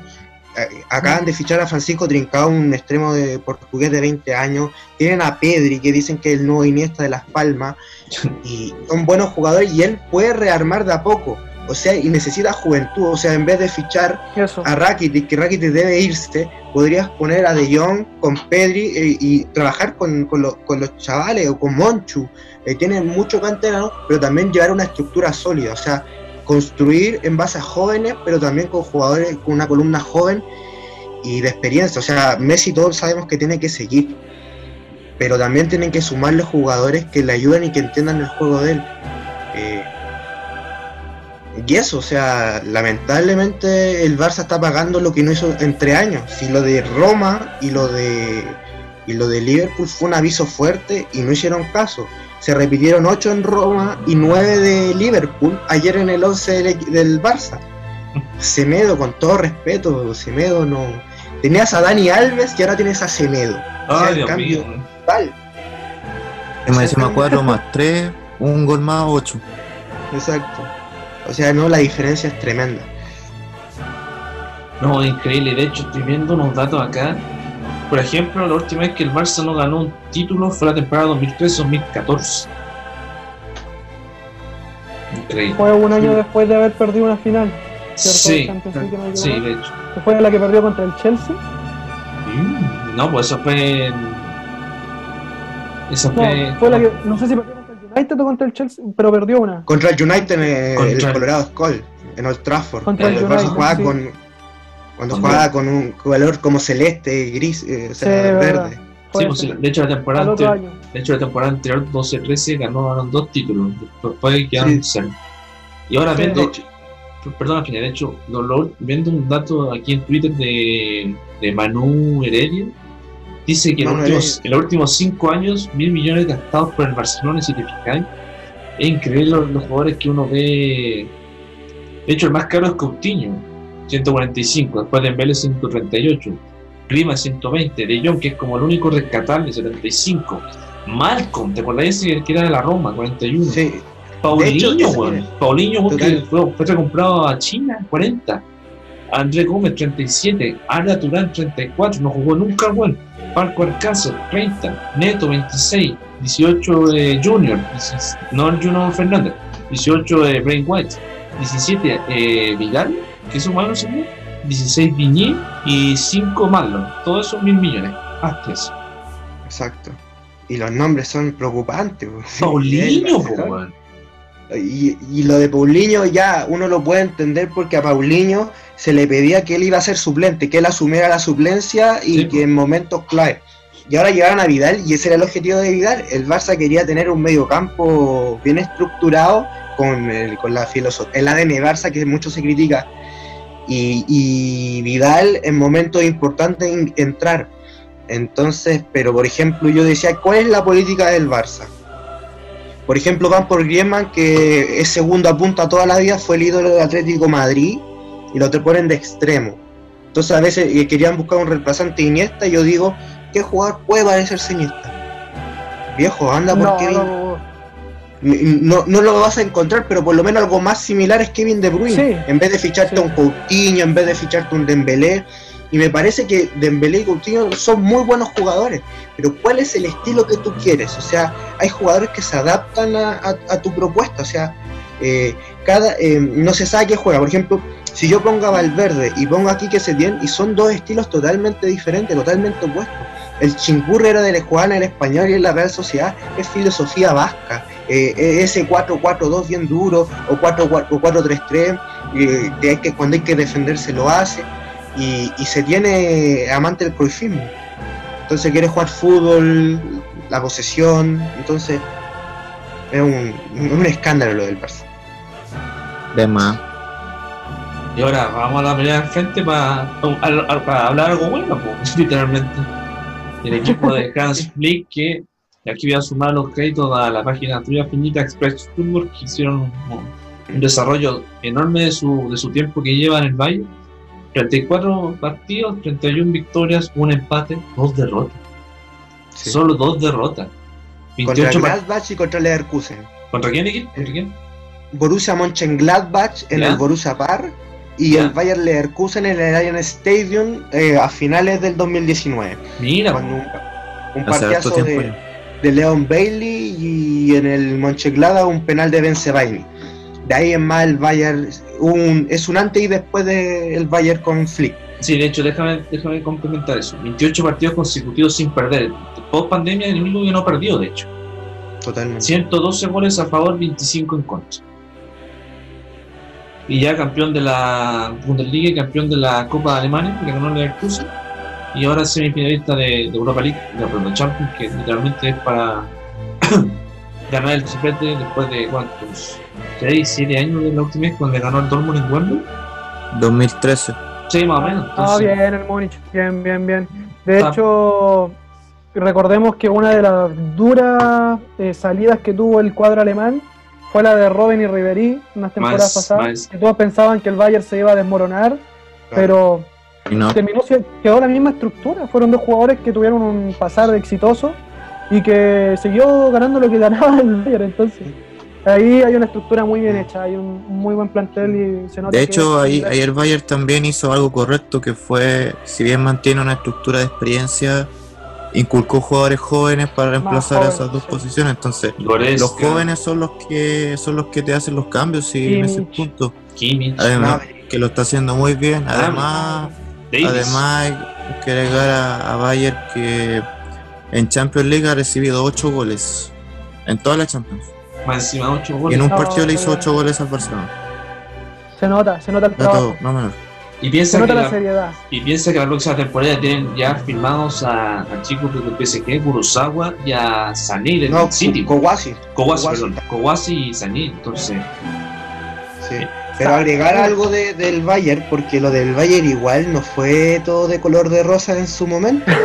Ya, si bien, Kovac. si bien con Nico Kovac ganó todo, pero ahí fue mucho mérito del fracaso de, de- del, del Borussia Dortmund. O sea, Kovac, acuérdense que lo despiden por un 5-1 contra el Eintracht Frankfurt. Sí. El equipo se cayó a pedazos en el Commerzbank Arena. Acuerden que lo eliminó el Liverpool en octavos de final y el equipo no jugaba nada. Nada, y, y ganaba por individualidades, porque el Lewandowski te tiraba un tiro libre y, y te ganaba el partido. Ahora no, el Bayern eh, volvió, o sea, es un equipo Sí. sólido, eh, transiciones rápidas, es un equipo que te gana porque es mejor, o sea, yo vi el Borussia Dortmund con el Bayern Múnich de- después de la cuarentena en, en Alemania Mm. y, eh, y se devoró el, y se devoró el Dortmund, se devoró el Dortmund, Dortmund totalmente. Entonces, Pobre para mí- Mati, eh, perdona, en ese, ese fue el partido, chicos, donde el Mati mufó a, a Haaland. Fue el primero, Sí. el primero de muchos partidos. y- Primero de mucho. sí. Claro, pues. Y eso, y yo por eso, yo después cuando volvió de la cuarentena y vi el, el estado de forma del equipo, yo para mí eran mis candidatos porque ya, si bien ganaba en Alemania y ganaba la Bundesliga y ganaba la Copa de Alemania, eh, lo hace porque es mejor, o sea, ya antes lo podía hacer con individualidades, como con todas. Las formas son muy importantes. Ahora el equipo es muy superior, o sea, yo, yo fácilmente veo a este Bayern Múnich ganando entre años más la Bundesliga y también destacar a Flick. Flick fue ayudante de Joshi Low en Alemania 2014, seleccionado. sí. Y él era el técnico de la filial del Bayern. O sea, tú encontrás, es como lo de Zidane, ¿se acuerdan cuando echan a Rafa Benítez? Y Zidane llega en enero y mete al Real Madrid, el Real Madrid en la final de Champions. Entonces, si supera al Lyon podría y gana la Champions, podría repetir eso. Y viniendo de la filial, o sea, un trabajo impecable de los alemanes. Bueno, Como diría un comentarista Vale. que no está en este mundo, los alemanes son los alemanes, así de simple. Y Sí. un gran- uno que siempre hablaba mucho de los y si fijáis, ADN alemán. ADN alemán, exacto. De hecho, los cuatro de los técnicos que están en semi son tres son alemanes, porque uno es francés. Entonces demuestra que, que Alemania nuevamente está en la palestra nuevamente después de tanto tiempo. sí, verdad. Y ahora, bueno, para cerrar, vamos a hablar del. Ahora que, bueno, por fin tengo lista la ayuda visual. Recuerden que por razones de, de, de, de derechos no podemos mostrar los compactos, aunque demos vuelta los, los, los partidos. Así que, con la ayuda visual de nosotros, nuestra ayuda visual, vamos a hablar del City con el León que. A ver. Yo, el único que fue. Yo, yo apoyé, yo apoyé al León, debo decirlo. Te Pero- el corazón. Sí, claro. Me sigo Q. Eh, pero respecto al. lo único que sé en francés. Eh, viaja. Pero me sorprendió el partido de cierta forma el, Lyon, que es que de hecho, el único que, le- que le pudo hacer partido al City, que de hecho no, no, la, no ha partido con, el- con ellos. Una, una un triunfo y un empate. Y con distintos entrenadores. Más encima. Genesio y- con Genesio y Rudy García. Guardiola tiene un serio problema con los, con los franceses, o sea, también quedó eliminado por el Mónaco de Mbappé, de Falcao, es verdad. Bakayoko.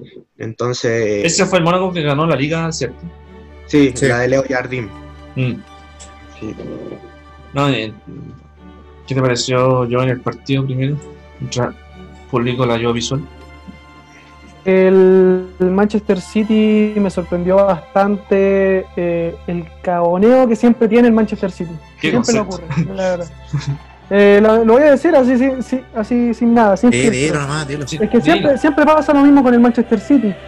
Eh, yo siento, siento que como que siempre uno queda con la sensación de que lo puede lograr, pero no lo logra, no lo logra. Ese.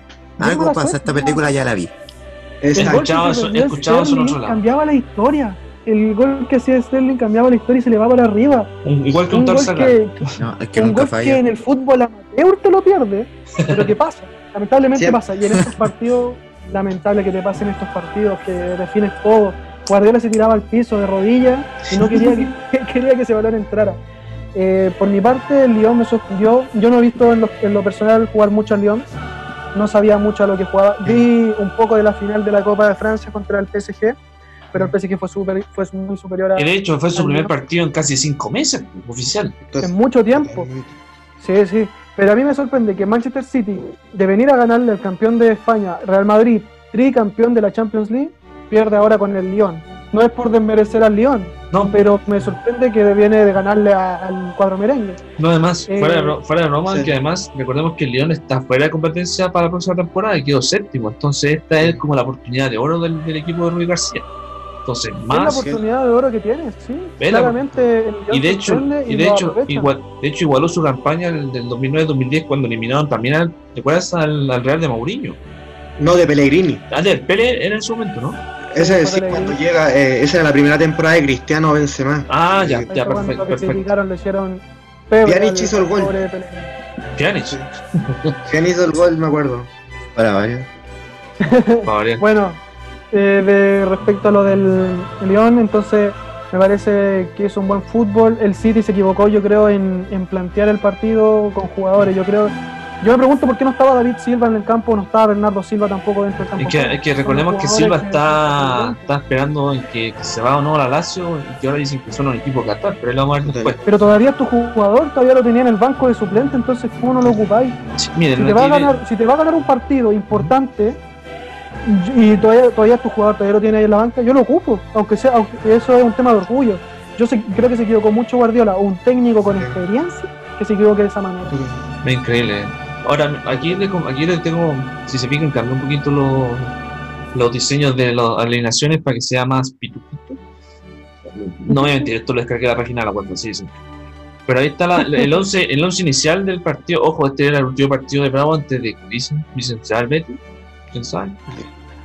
Pero este el 11, no sé si les sorprendió el 11 inicial, como pueden Sí. ver. Erson, Walker, García, Laporte, Joao Cancelo. Aquí me sorprendió el medio campo, primera vez que juegan juntos, de hecho.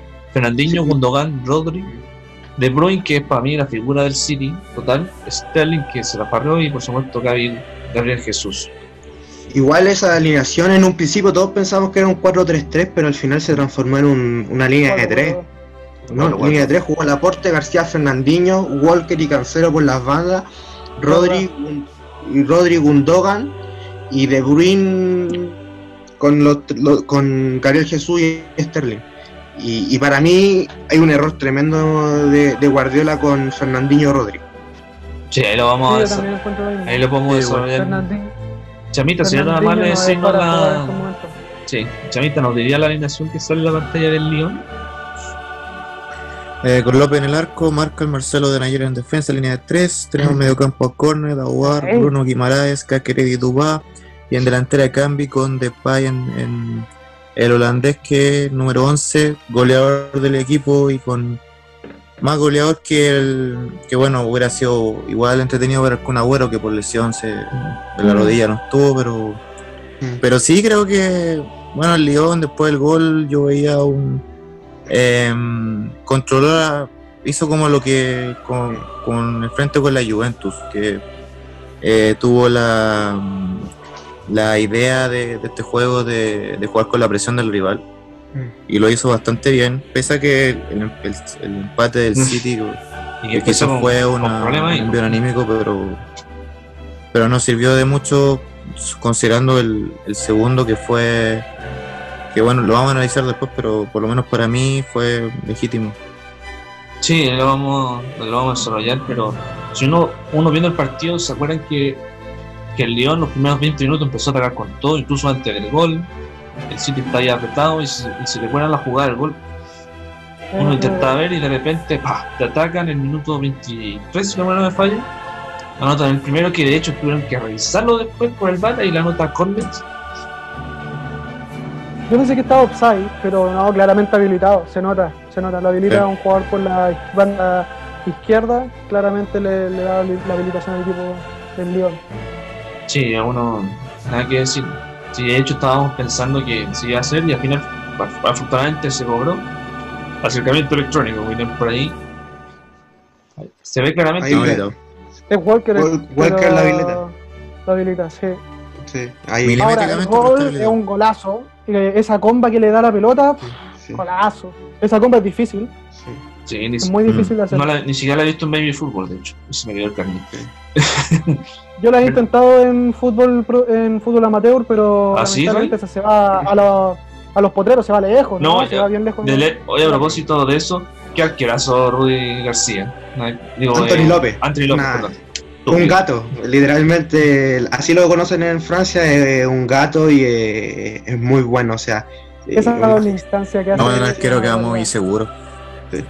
Seguro. Ay, Ahí, pero un muy buen arquero contra la Juve, eh, también tuvo una gran actuación. Sí, además, si se fijan, si nos mostraron de hecho en la transmisión, el porcentaje, bueno, aquí se, aquí se nota nuevamente lo que, lo que decíamos, o que se ha visto en partido actualmente, que la, que la posición aquí importa, pero en el francés importa una raja, literalmente. Porque fue Aquí un- 72 contra 28, y aquí recordamos el, el fue que es golazo. Golazo. Kevin De Bruyne. Tremendo. de Kevin Muy De buena jugada. ¿Y quién, La se trajo, y, y quién se trajo de Bruyne al City? Pellegrini. No, y Sterling, la, cómo se frenó ese balón, cómo El, se el engancha de Nayer fue muy bueno. Muy el bueno el engancha de. Nayer. No, ahí No, estuvo no, bien bueno. Sterling, hay que decir. Ahí Lo destrozó. minuto 69, Justito se la mueve. Sterling ahí- no jugó mal. No, si no Sterling jugó no mal. jugó mal. No- No, que la verdad Sterling ha jugado bien desde hace tiempo, sí, también él Sí, demostró en sí, su la selección bien inglesa. No, y Sí, después, sí, es uno de los mejores. Sí, después el Pues segundo tiempo, de hecho, el segundo tiempo empezaron a atacar más a, a, a López. Entonces uno veía que, que tarde o Sí, temprano iba a haber un gol, Sí. pero si no iba un gol, pasaban cagazos como este. Ay, Ya ¿y que- esto? No, que Para que te tra- No, aquí yo. ¿Para ¿Cómo qué te traje, ¿Cómo, cómo te pierdes ese gol? Me acuerdo- recordó un tal Angelo Sagrada ante Alemania en Copa Confederaciones 2017. Yo me hubiera quedado tirado en el suelo. Sí. Ah. Si vas a pechar, que peche- pechen Por con lo menos unos minutos, porque después te viene esto. El, el bajón psicológico de perderte eso es Y para todo el equipo. Lo de Ederson, lo de Ederson es Si, si la, semana preocupante. pas- si la semana pasada hablamos de lo de Courtois, lo de Anderson, pues ya fue un.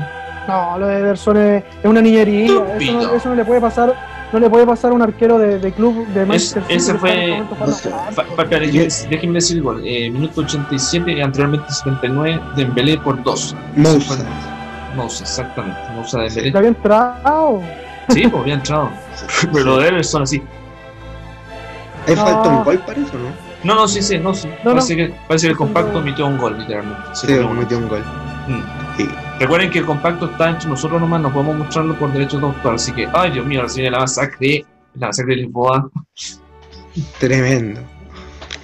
Pero nada que si el León bien, bien merecido logró la clasificación y su segunda semi en toda su historia. Sí. No, no me pongáis este partido. No. Ahora te toca a ti sufrir. Puedo, puedo ausentar. No, pero, Apaga la cámara. señor Hidalgo, ¿podría decir la alineación que sale en la pantalla?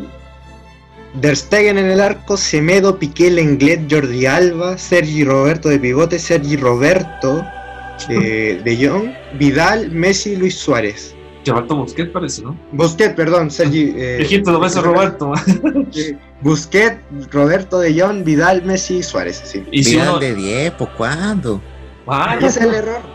Sí. No, ha ¿cuándo? En muchas posiciones. es que, y si te fijáis la banca que sale abajo.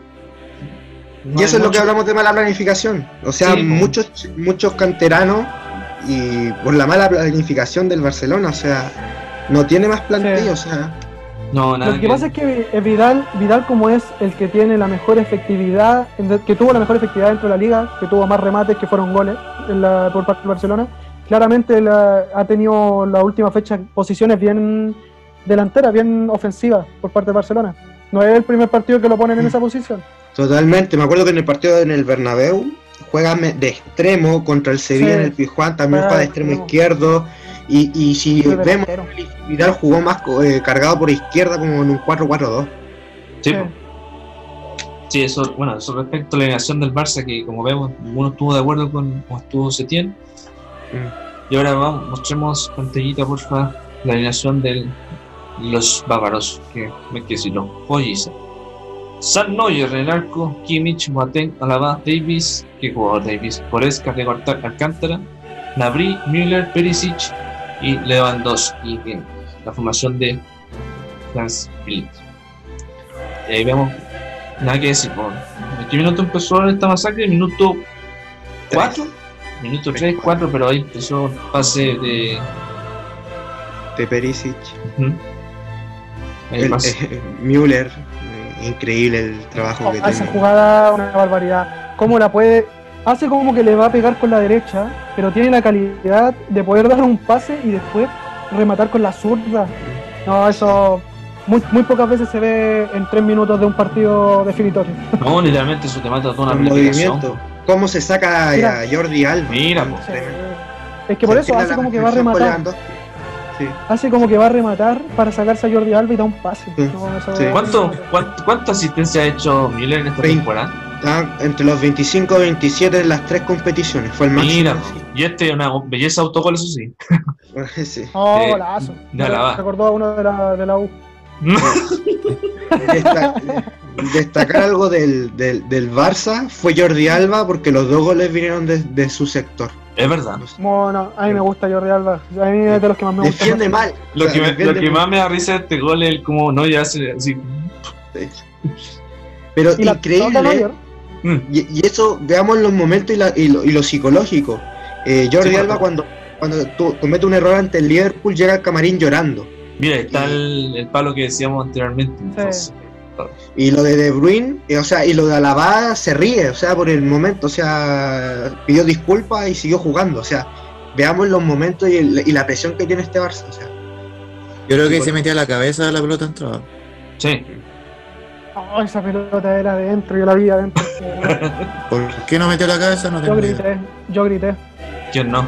Oye, sí, ahora Messi, y ¿cómo ahí, lo está, paráis? ahí, ahí podemos ver que los primeros 20 minutos pasando el unos un empate. El Barça fue con todo, pero ya minuto 21. la Pase de Sergi Nabri, Roberto, pase de Nabri y Perisic, que aún dicen que, Golazo. que lo esperan en el Inter. El gol viene de una Aún- pérdida de Sergi Roberto en la salida. Sergio Aún no van a buscar la pelota que está en la malla al fondo. Todavía no la van a buscar. un golazo, un zurdazo potente. No, nada que decir de, de un Perisic Mira, que, a propósito, no sé, es eh, ¿el Inter lo, lo va a vender al Bayern o no se sabe todavía eso? El Bayern no, no consigue, lo más probable es que no siga en el Bayern, llegó Leroy Sané y, y está sonando para el Tottenham de Mourinho. Mira, Igual se buen habla- refuerzo sería. Igual se habla de que Conte le daría una oportunidad para que juegue de carrilero, viendo que tiene problemas, eh, o sea, eh, Ashley ya no está cumpliendo la expectativa, pese a que ha rendido, pero no es lo ideal de lo que busca Conte. A Ay, ver, con el rendimiento que tiene en la Champions, yo prefiero a Perisic que a, que a. No, sí, yo también, claro. Y aparte que llegaría gratis está a préstamo. sí, pues, Claro. Recién tuyo, recordábamos. recién Este recordábamos. No, golazo Nabri. pues. Ahí está la. Quería hacerle el penal, Lenglet Ah, le iba a hacer el penal, pero no quiso. No, y la anterior que Lo hubiera hecho mejor. Y la anterior que fue una doble atajada de Ter Stegen, que, que uno de los puntos altos así dentro de esta masacre de Ah, qué Stegen. pase, qué calidad de pase. Pase de goles. Es el partido del Lenglet. Horrible. Debe ser uno de los peores No, partidos del. Lenglet. Perdió todos los duelos con Lewandowski, todos los duelos con Müller, con Nabri. Qué no, jugador Goretzka, Dios mío. ¿Quién fue el último que está ahí que no podían pasar? Macherano. Yo después de eso ya no vi otro defensa que No, Lenglet. la posición ahí. Lenglet fue el que no pudo Y con un Nabri. Tite cuando se lesionó ahí acabó porque un Tite era uno de los mejores centrales. Y que un del Tite le dio el, y que un Tite antes del partido le dio positivo por el bicho, más encima. Ahí está el Sí. minuto 31, pase de Un Kimmich. y- día antes de avisar. el pase de. Kimmich y el segundo de Thomas Müller. ¿A quién se anticipa? A Clement Lenglet. O sea, horrible el partido del. Pobre Lenglet, Dios mío. No, man. El partido estaba Oye, terminado. la, pa- la pasión de, de Müller me gusta. Nos llevamos. Yo dije-. Yo ahí yo dije el AC7, o sea, yo, yo, yo creía que sí. Porque el partido. No, en serio, en Twitter, en Twitter lo dije porque. No, es, es verdad, es verdad. Yo lo sigo, yo sigo a Peña y es verdad, es verdad. Sí, yo le dije. la- yo creo que el AC7 porque era era ver un, un, Bra- un Brasil-Alemania en el Mineirao. No, Faltó hecho, uno. Faltó uno, faltó uno. Sí, me faltó uno ahí. Pero, Yo hubiera hecho un cambio en el primer tiempo al tiro. Oye, Hubiera hecho un cambio, dos cambios en el primer tiempo, de inmediato, No, y, sin no, y si te picáis, a pesar de que ya perder cuatro o un, cuatro, tres goles encima, el Barça igual intentó, pero no funcionó. De hecho, ahora Y viene. de hecho, y de hecho el Bayern asume que tiene un jugador muy limitado en defensa que es Jerome Boateng.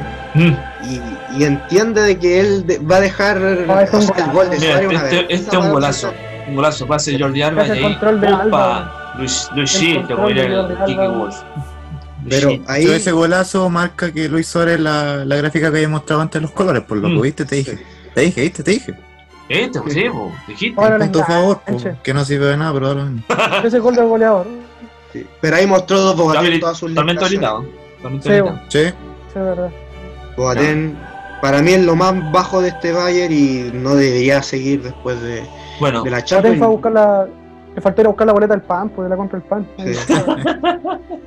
No, Y, nada, y aquí, Ah, a ver, mira, qué jugador, con qué jugada, David, weón, qué jugada. Un recital. un recital. No, ya, Literalmente se pasó a 8. no, pase de, de. Davis y Kimmich anota ya el 4-2 ya, ¿cierto?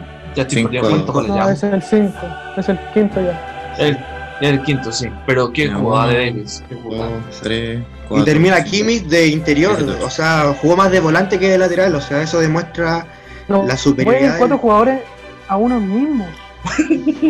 De hecho, eso marca la defensa paupérrima que, que, que hizo el partido. O sea, No. estaban jugando como los tres chiflados atrás. Pues. Exacto. De nuevo, pelota perdida. Sí, Mira, ahí también. No, la defensa horrible. Y La mayoría de los goles fueron errores. El Sí, Jordi Alba, el punto, el punto alto de Jordi Alba, si no hubiera sido el, el 6-2 li- literalmente. Sí. Tranquilamente podría haber sido un 12-2 sin problemas si el Barça Sí. No No, Alba. salvaron muchos goles que estaban cantados. Sí. Oye, me da pena el video de donde sale Vidal exhausto en una orilla, un cartel apoyado. Ese fue cuando fue el. Se me partió el corazón cuando lo vi. Mm. De hecho, entró. So- eh, Ya aquí ya Ahí entró, eh, ahí entró Coutinho y con Coutinho, primer pase su fichaje más caro. ahí está, le dan crack. Chao. Le anda. Lo que no hizo en Barcelona lo hizo en un partido de Bayern. Y eso que es, eh, Ya, no, no es considerado. No es considerado, o sea, entró, es Eso fue un suplente. error. Ahora, ¿para usted fue gol o no fue gol? Para mí está habilitado. Para mí está habilitado. Si seguimos la pelota, eh, claro que para mí está habilitadísimo. Está detrás. Que No, está a mí detrás de la pelota. Está detrás del balón, sí. Sí. Aunque Eh, sé que te doy como milimétricamente adelantado, pero. Yo en un momento pensé lo mismo, pero me guié en la pelota. Por el cuerpo. Sí. Ya Y claro, por el cuerpo se da, da la impresión que tiene la, un poco más adelantado el cuerpo. Mira, y ahí Y viene el, Coutinho. el minuto, No, ya minuto 85, pase de Müller, que, que sí, no tiene mucho. Ahí anota primero sus dos goles Coutinho, líder el ex por dos, más encima. Oigan, Ahí es cuando ya te sale todo. Mm. Aquí irónico que en, tres, en 8 minutos del primer tiempo, 3 goles, 8 minutos del segundo tiempo, 3 goles. Entonces, Mm, no. Buen dato. Buen dato. Y lo más tremendo es que el Barça, si el Bayern sale campeón, tiene que darle 5 millones al Liverpool por Coutinho. Más Coutinho sí lo leí.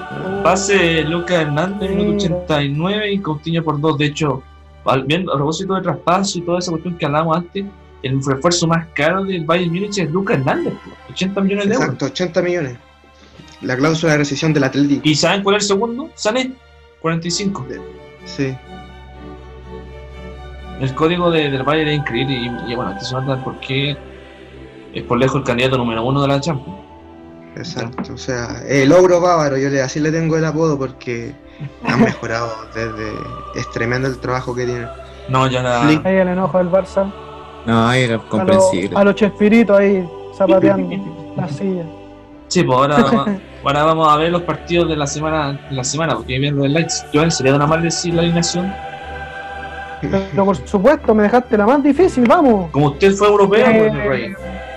yo, no- pero yo estuve seis meses, ¿no? fui a Alemania.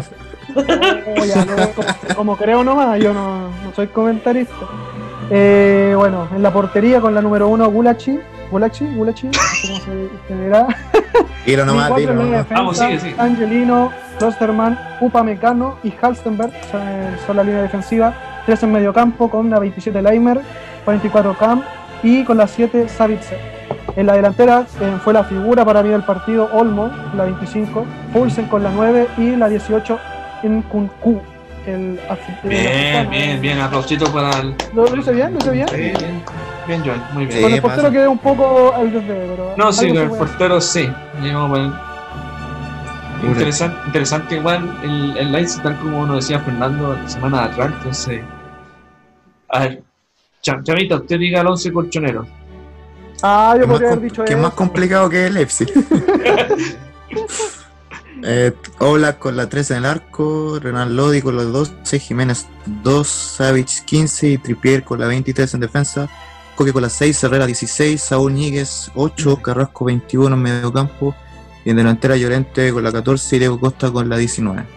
Fuera de broma, antes, antes de seguir viendo esta ayuda que nos están dando visualmente, es, es mencionar el tema de la banca. Si uno ve la Mm. Lemar, que más o menos nomás, Es un fracaso. no, Uno de los que- grandes. Y ahí yo quiero apuntar de que perdió a su mejor jugador que es Tomás Partey, el, el ganés por Héctor Herrera era, es fijo, el pulpo que tiene la- el, el Atlético Madrid y no pudo jugar por lesión. Sí, bueno, ahí va. Después de este partido, bueno, tenemos que hacer un cambio de- en el equipo. Así que terminado este impacto ahí, se puede retirar siempre la señor Manrique. Eso lo. Eh, pero, pero, le, le-. ¿Qué les pareció el rendimiento Upamecano? Que Superlativo, o sea, Superlativo. demostró, demostró lo, lo buen jugador que ella, el potencial que tiene para ser uno de los mejores centrales del mundo, o sea, esa técnica para salir, se, me- se echó al bolsillo a, a Diego Acosta y parecía más un volante de salida que, que un líbero, o sea, tremendo. Chile, 21 años. mira, es de, proye- es de proyección el chico. Sí. Si uno- y la si- jugada de recién era para despejarla con los puños, no para agarrarla. ¿eh? Se arriesgó mucho el portero del Leipzig. Sí, es verdad. Mm. Bulas, como, como decíamos en, en la- en el 11. Y que de hecho, y que no, fuera, fuera de broma, fuera de broma, de hecho, el detalle es que recién el gol fue en minuto 50, entonces tuvimos todo un primer tiempo de jugadas por jugadas. Fue una batalla táctica los primeros, el primer tiempo, o sea, Se estaban el trabajo. Upamecano. Para muchos fue aburrido porque hubo pocas emociones, pero táctico fue, fue muy rico tácticamente, o sea, dejó muchísimo. Oh, sí. Es que por un lado el Atlético de Madrid buscaba el contragolpe y por otro lado el Leipzig buscaba tampoco dejarle tanto espacio al Atlético. Entonces estaban a- así, estudiándose mutuo- mutuamente en el primer tiempo. Oye, me parece muy bueno. Oh, epa. Pero pasó. Una cuota de suerte. Mm. Sí, ahí, eh, después fue el- los 5 minutos, creo que aquí fue cuando fue el corte, digamos, mira, Sí, Savic con Vaya, Hans, fue el cabezazo. feo. Bien feo. Qué terrible. Sí. Oh. Se cortó la ceja. Se cortó legalmente la Los dos. Pero el jugador de Leipzig no le pasó mucho. Es que alemán, pues, entonces, eso Son lo- cabezas duras, sí, a los alemanes no les importa. po. No, pues. Lo único que están preocupados es por si le cae, no sé, algún jugador de estrella, pero tienen otro más. Pues. Los alemanes son los alemanes, pues así de simple. pues. Uno, uno agradece ver estos proyectos que llevan menos de 20 años y mira, mira. pues.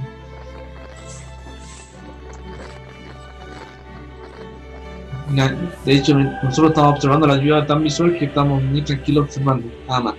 Y aquí viene el gol, pues, aquí viene el gol. Minuto, minuto 50, pase de, de Savitzer y Olmo con un cabezazo hermoso anota el Buena 1-0. tremendo. Juegan gol. tremenda jugada colectiva. Golazo. Así es como se juega. Muy buena jugada. Exacto. Bien, por las bandas, como la abrió por la banda, muy bien. Y el centro, el centro era medido. Fue un pase, no fue un centro, la verdad. Fue un Sí. pase. De Klosterman. Sí. Lo tenía muy poca distancia Y el otro tenía la carrera. Destacar ahí que la asistencia me parece que es de Klosterman o de Conrad Leimer, uno de El los dos. pase fue de Savitzer. ¿De Savitzer? Sí. Ah, buenísimo. Qué hermoso. Sí. el magnífico. Marcel. ese Sí, Marcel, sí. El Medio. 7 más. Savitzer era la extremo el derecho. Para mí el jugador más importante del, del Leipzig es Savitzer, o sea, el, el, el cerebro, eh, Como la empalma. el mejor de los toros. Fue similar al gol eso que hizo que- Rivarona en un clásico. Ah, Eso que, Otro que- más. Ya no. Oye, y eso que, y eso que Oblak es, eh, fue considerado uno de los mejores porteros de la, esta temporada. de la Liga Tenía que decirlo, lo tenía que decir. No, no, está bien, lo- entendí la referencia. Aproveche que solamente hay un colocolino, no dos. Así de simple. Y, ahí ingresa, en cierta forma, le dio un nuevo aire a la crítica que es Joao Félix. Yo, yo Félix, un antes y un Entra un después, viejito y- por ahí, joven. y él generó el penal, o sea, fue Sí, pues mira. No, qué buen jugador, Joao Félix. A mí me gusta. Yo ¿Cuánto creo que? Joao Félix debió haber iniciado jugando. Sí. Es un Sí, jugador no, en el silencioso, como tiempo. Se la jugó con Marco Llorente, porque Marco Llorente ahora juega de segundo punta arriba con, Mm. con Diego Costa y, y claro, podría haber hecho mucho más desde el inicio Joao Félix. Sí, pues. ¿Cuánto pagó, cuánto pagaron por él? No me acuerdo. 120 la cláusula. 120, mira. Golazo. No, nada que decir. pues. Y de hecho está Bien jugando, su, está jugando su tierra, pues no es. ¿no? Sí. Entonces, él le ponía más amor por el partido que uno uno viéndolo, yo pensaba que iba a ir a, a, a, a próloga, literalmente. Claro que Sí, Mm. El pase de Savitzer en el gol ahí fue tremendo. O sea, eso cambió porque el partido daba para la prórroga. Sí, estaba para prórroga. Pero Yo lo que te pensé, digo, que, yo pensé que el Atlético iba más al ataque ahora, pero se quedó con el empate. lo que dije Sí. al principio, claro, fue el, el Leipzig el que salió a buscar el, el Sí. triunfo, no fue el Atlético de Madrid. ¿no? Es que esa es la idea del Leipzig. Leipzig ataca, eh, presiona, Sí. presiona alto, o sea, fútbol vistoso y el Atlético siempre no, es, es- es el juego del Atlético. O sea, no le podemos pedir más. O sea, así le ganó al Liverpool, así llegó a finales de Champions. Y aquí Es viene tremendo. ya el, el gol el gol final, ya pase de Angelino y Angelino. Tyler Adams, con un, no sé si fue ayuda del defensa, nosotros lo somos Es definitivamente. Definitiva. aparte que, que lo que hablábamos recién, el nombre pesa más para quedar eliminado para Atlético de Madrid que para el Leipzig. Entonces Exacto. Leipzig, ¿qué más, ¿qué más puede hacer? Apostar por ganar, por tratar de ganar. Exacto. Si queda eliminado, bueno, es su primera Claro. Champions. No tenía nada que perder y aparte que esa es la filosofía y Exacto. ellos atacan. El tema es que las obligaciones las tenía el Atlético Madrid y, Sí. y claramente todo el mundo daba por, por- como candidato al Atleti Salvo y hoy demostró que no estaba a la altura. O sea, literalmente eh, pa- pagó caro su racanería y Qué concepto bueno. La racanería. Muy bueno. No, y ese pase atrás es muy bueno. sí. Ese pase tuvo la es suerte difícil. del rebote, pero el fútbol Sí, igual el rebote. es- sí. igual tuvo un Es de fortuna. Exacto. Hay No, mala no. suerte para el defensa. A ver, vamos a pausar aquí la ayuda visual. Vamos a volver un poquito la pantalla entre nosotros. Bueno, Joan, tú dijiste que tienes que irte ahora, así que te dejo.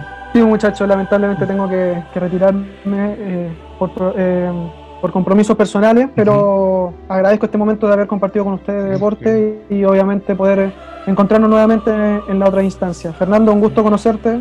Eh, Igualmente, Francisco, Seba, Hablamos otro momento de deporte entonces, cuídense y ya vamos a estar viendo lo que ocurrirá en la próxima semana. Eh, Sí, queda fútbol. Y mañana también queda fútbol. Sí. Sí, se viene con todo y sobre todo porque aquí alguien aquí hay ya lo rojo, entonces está esperando que pase mañana. Ah, verdad. Cuídense muchachos, Chao, Joan, y Chao. igual, viejo. nos vemos en una próxima. que estén bien. Bueno, mientras tanto Joan se, se despide, vamos, nos falta el último partido de, comen- de comentarlo ya con, con ayuda visual.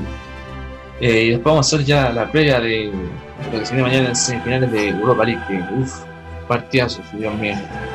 Vamos a volver.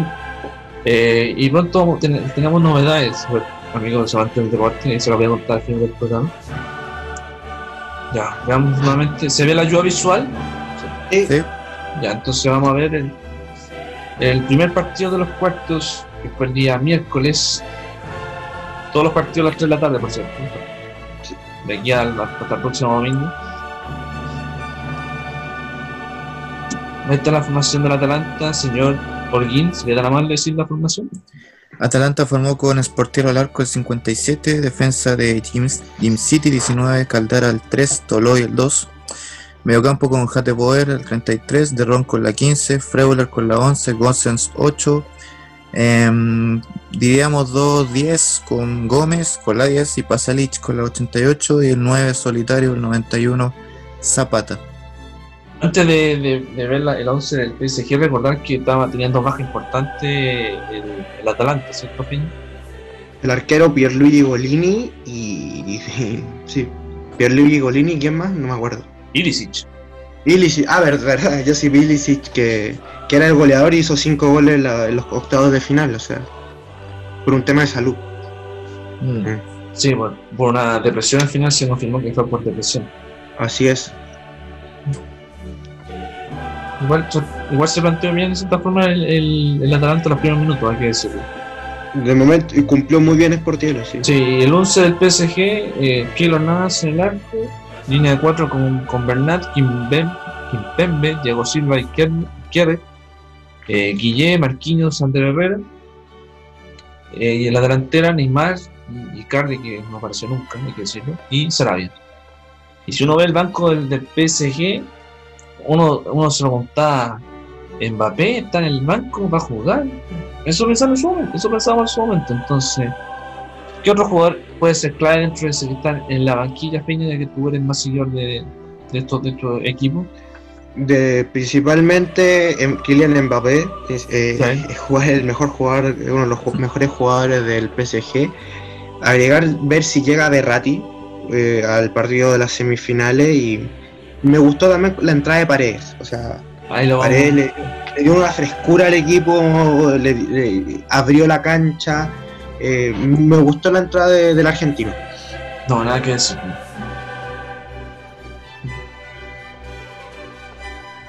Por cierto, a ti, Chama, totalmente de acuerdo conmigo que Icardi era un fantasma en el, en el encuentro, ¿cierto?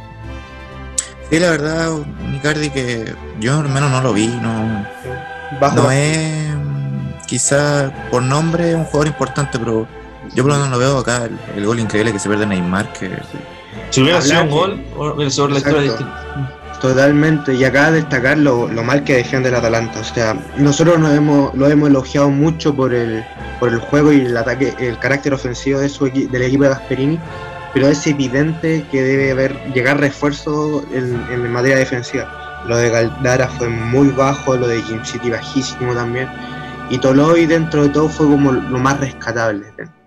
Pero en sí, preocupante, eh, y eh, no sé si preocupante, pero eh, en este tipo de, de competiciones se paga caro el- las facilidades defensivas.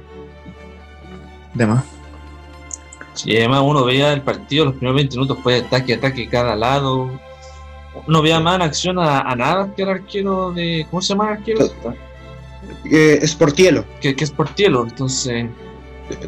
Y destacar La tapada atajadas de, de Keylor estuvo buena. son Sí. de Keylor Nava en modo Champions League cuando las ganó con el Real Madrid, o sea, fue clave, fundamental. Sí, pero como Keylor no era tan comercial, se fueron por culpa los, los girados. Nada, nada que decir en, ese- en ese- Claro. en eso. Y uno, y bueno, uno decía previo al partido que Neymar tenía la prueba de fuego porque si no, si no tenía las pilas, el PSG sería nuevamente sería otro fracaso los petrodólares. Totalmente. Y acá demostró que es clave, hoy día, eh, fue el mejor jugador, tuvo problemas de definición, claramente, pero fue, fue el mejor jugador del equipo, lideró el primer tiempo. Y eso demuestra que Neymar tiene la obligación, y este, este es la Champions League de Neymar, o sea, él tiene que demostrar que para, e- para esto vino. Sí, y ahí estamos viendo nuestra ayuda visual. Minuto Este fue muy buen 26. Muy buen gol. Minuto, 20 minuto 26, pase de Duan Zapata y Mario Pasaric. Anotaba el, anotaba el 1-0 a favor del equipo italiano. Y pero a pesar de todo, después el PSG siguió atacando, siguió atacando. Bueno, tal como decía Fernando, Neymar que no la chuntaba al arco, igual que Icardi que nunca le veía la pelota, pero igual tratando de atacar de cierta forma al equipo francés.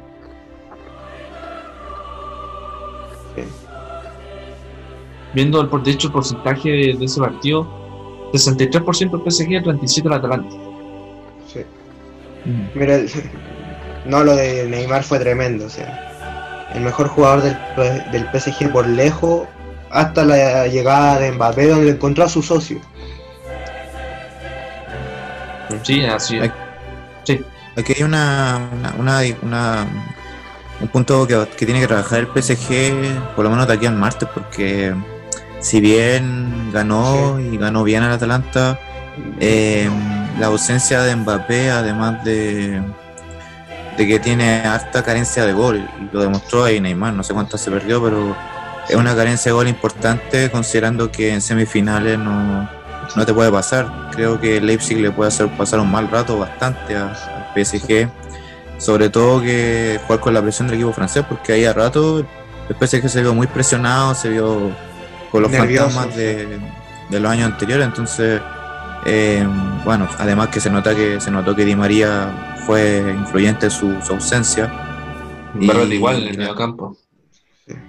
Y sí, la, la verdad, ahí tiene que trabajar mucho el PSG en ese aspecto. Exacto.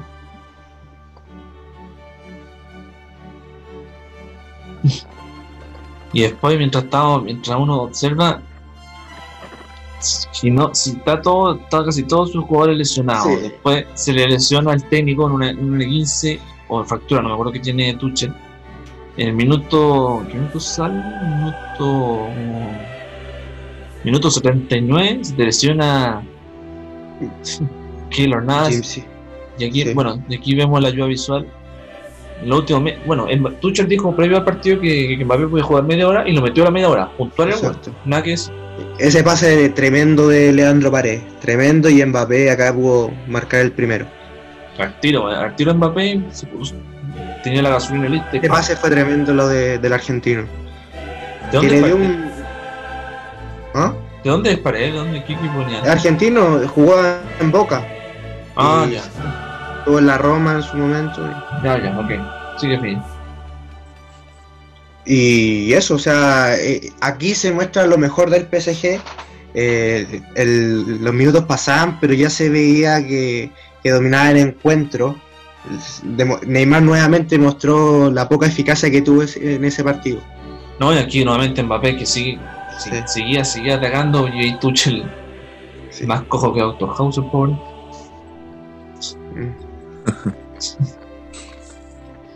Es, es increíble, increíble lo que, uno, lo que un jugador puede hacer para un equipo que está en problemas. Como si, si no hay Neymar, es Mbappé, así de simple. Son los socios y se entienden a la perfección. Exactamente. ¿Cuántas, aparte de Berratti y María, cuántas eran las bajas claves que tenía el, el PSG además? Que están ahí en la Eh, banca?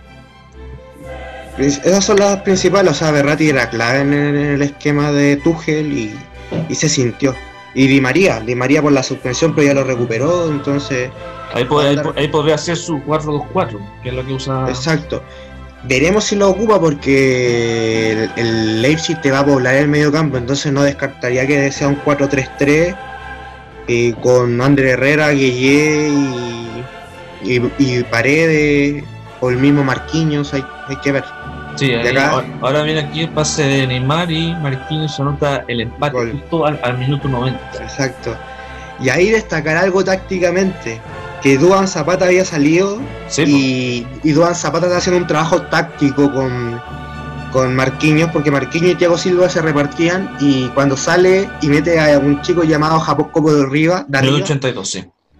se mete Marquinhos se libera. Entonces eso fue clave, o sea, un cambio te puede cambiar todo el buen trabajo que se estaba haciendo dentro de todo por el Atalanta. Sí, nada que decir, además encima una jugada, una jugada justa y precisa.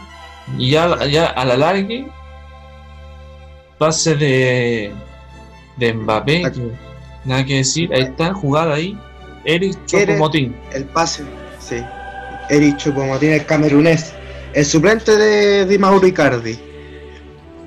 Y, el desahogo de Tuchel, que uno decía, por fin se sacó la espina 25 años sin clasificaciones a semi del PSG. Para mí esta era la gran oportunidad del PSG. Lo decía, eh, eh, es hoy. Este era su champion después de eliminar al Dortmund. Le tocaba al Atalanta, que si bien todo, mucha gente la apoyábamos, este, la gran, el favorito por, por la inversión, por los jugadores, era el PSG. Y una oportunidad que no podía desperdiciar después de lo del Barça, lo, de, lo del Manchester United. Y ahora se instala en semifinal ante otro a Cenicienta como el Leipzig. Sí, pues una- de hecho, si uno se fija en los, en los, en los videos que hemos subido, tú nos escribiste en una prueba que, que he hecho esta parte, que he hecho, el- para decírtelo en la cara, Peña, es uno de los capítulos más vistos que tenemos en nuestro canal de YouTube. Así que Buenísimo. se agradece de cierta forma ese trabajo que nos, que nos desarrollaste. Y ahora, previo a, a Europa, a Europa League, vamos a hacer la semi previa de estas semifinales que inéditas, literalmente. Dos franceses, dos alemanes. Personalmente uno esperaba, no sé, un, un, Barça. Yo creo que la mayoría iba por el Barça, yo creo que uno por el City, ¿cierto? Yo, sinceramente, veía claramente a un- a- al Manchester City, o sea, de mi. de, de lo que pensaba, eh, creía en el, en el equipo de Nagelsmann, creía que el PSG iba a pasar por un tema de jerarquía. Lo del Bayern para mí era favorito y para mí la gran sorpresa fue el León, o sea, eh, demostró y aprovechó los errores de Guardiola.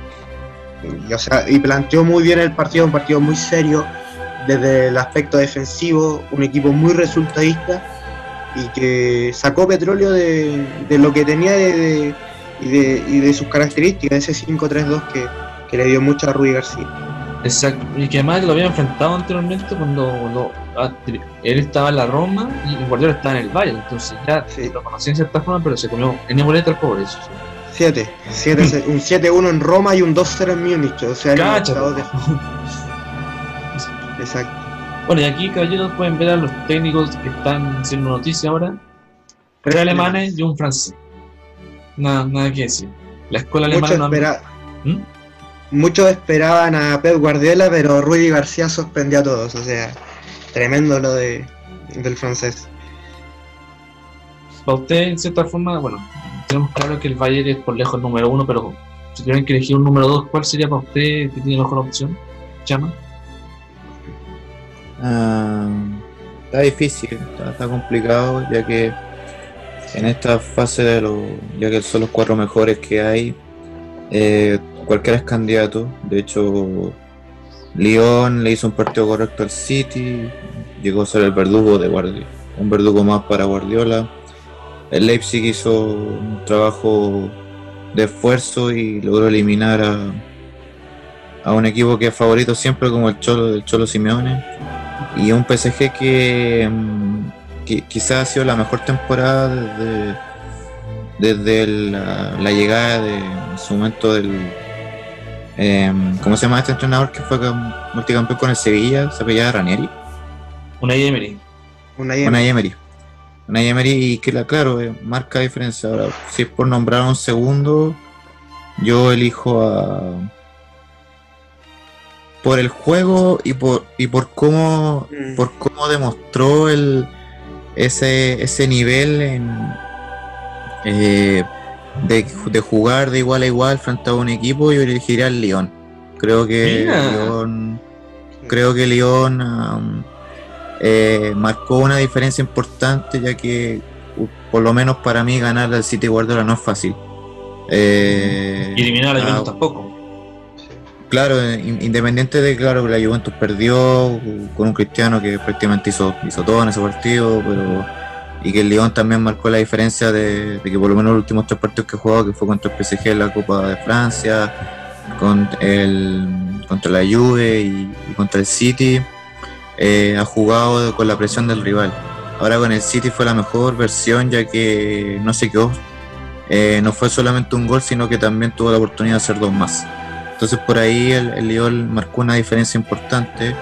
Eh, no elijo al PSG porque encuentro que por lo menos en el partido ante, ante el Atalanta dependió de un jugador y creo que equipo así es muy difícil darle un segundo lugar.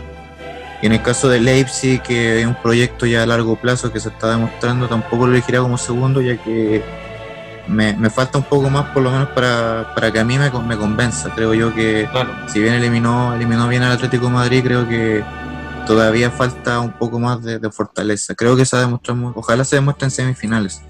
Así que yo en segundo lugar eh, elijo al Lyon, que curiosamente va a ser la semifinal contra Bayern Múnich, así que ahí, Sí. ahí va a ser una, creo que es la semifinal de la, de la Champions. Mm. Yo, mi segundo para mí sería el RB Leipzig de, Nagelsmann, como equipo, por, como filosofía, como colectivo. Después del Bayern Múnich es el equipo más, más completo. Eh, si bien el, Paris Saint Germain tiene las principales figuras, eh, me ha dejado una sensación bastante ingrata el partido contra el saint Etienne, el partido contra el Lyon por la Copa de Francia y lo del Atalanta eh, apareció en las individualidades. Por equipo yo iría por, el, eh, por la escuadra alemana. Eh, me gustaría ver cómo afronta a Julian Nagelmann porque él es un genio de la táctica y cómo va a afrontar a un equipo que va a parar con Mbappé, Icardi y Neymar, que eso va a ser lo más lógico.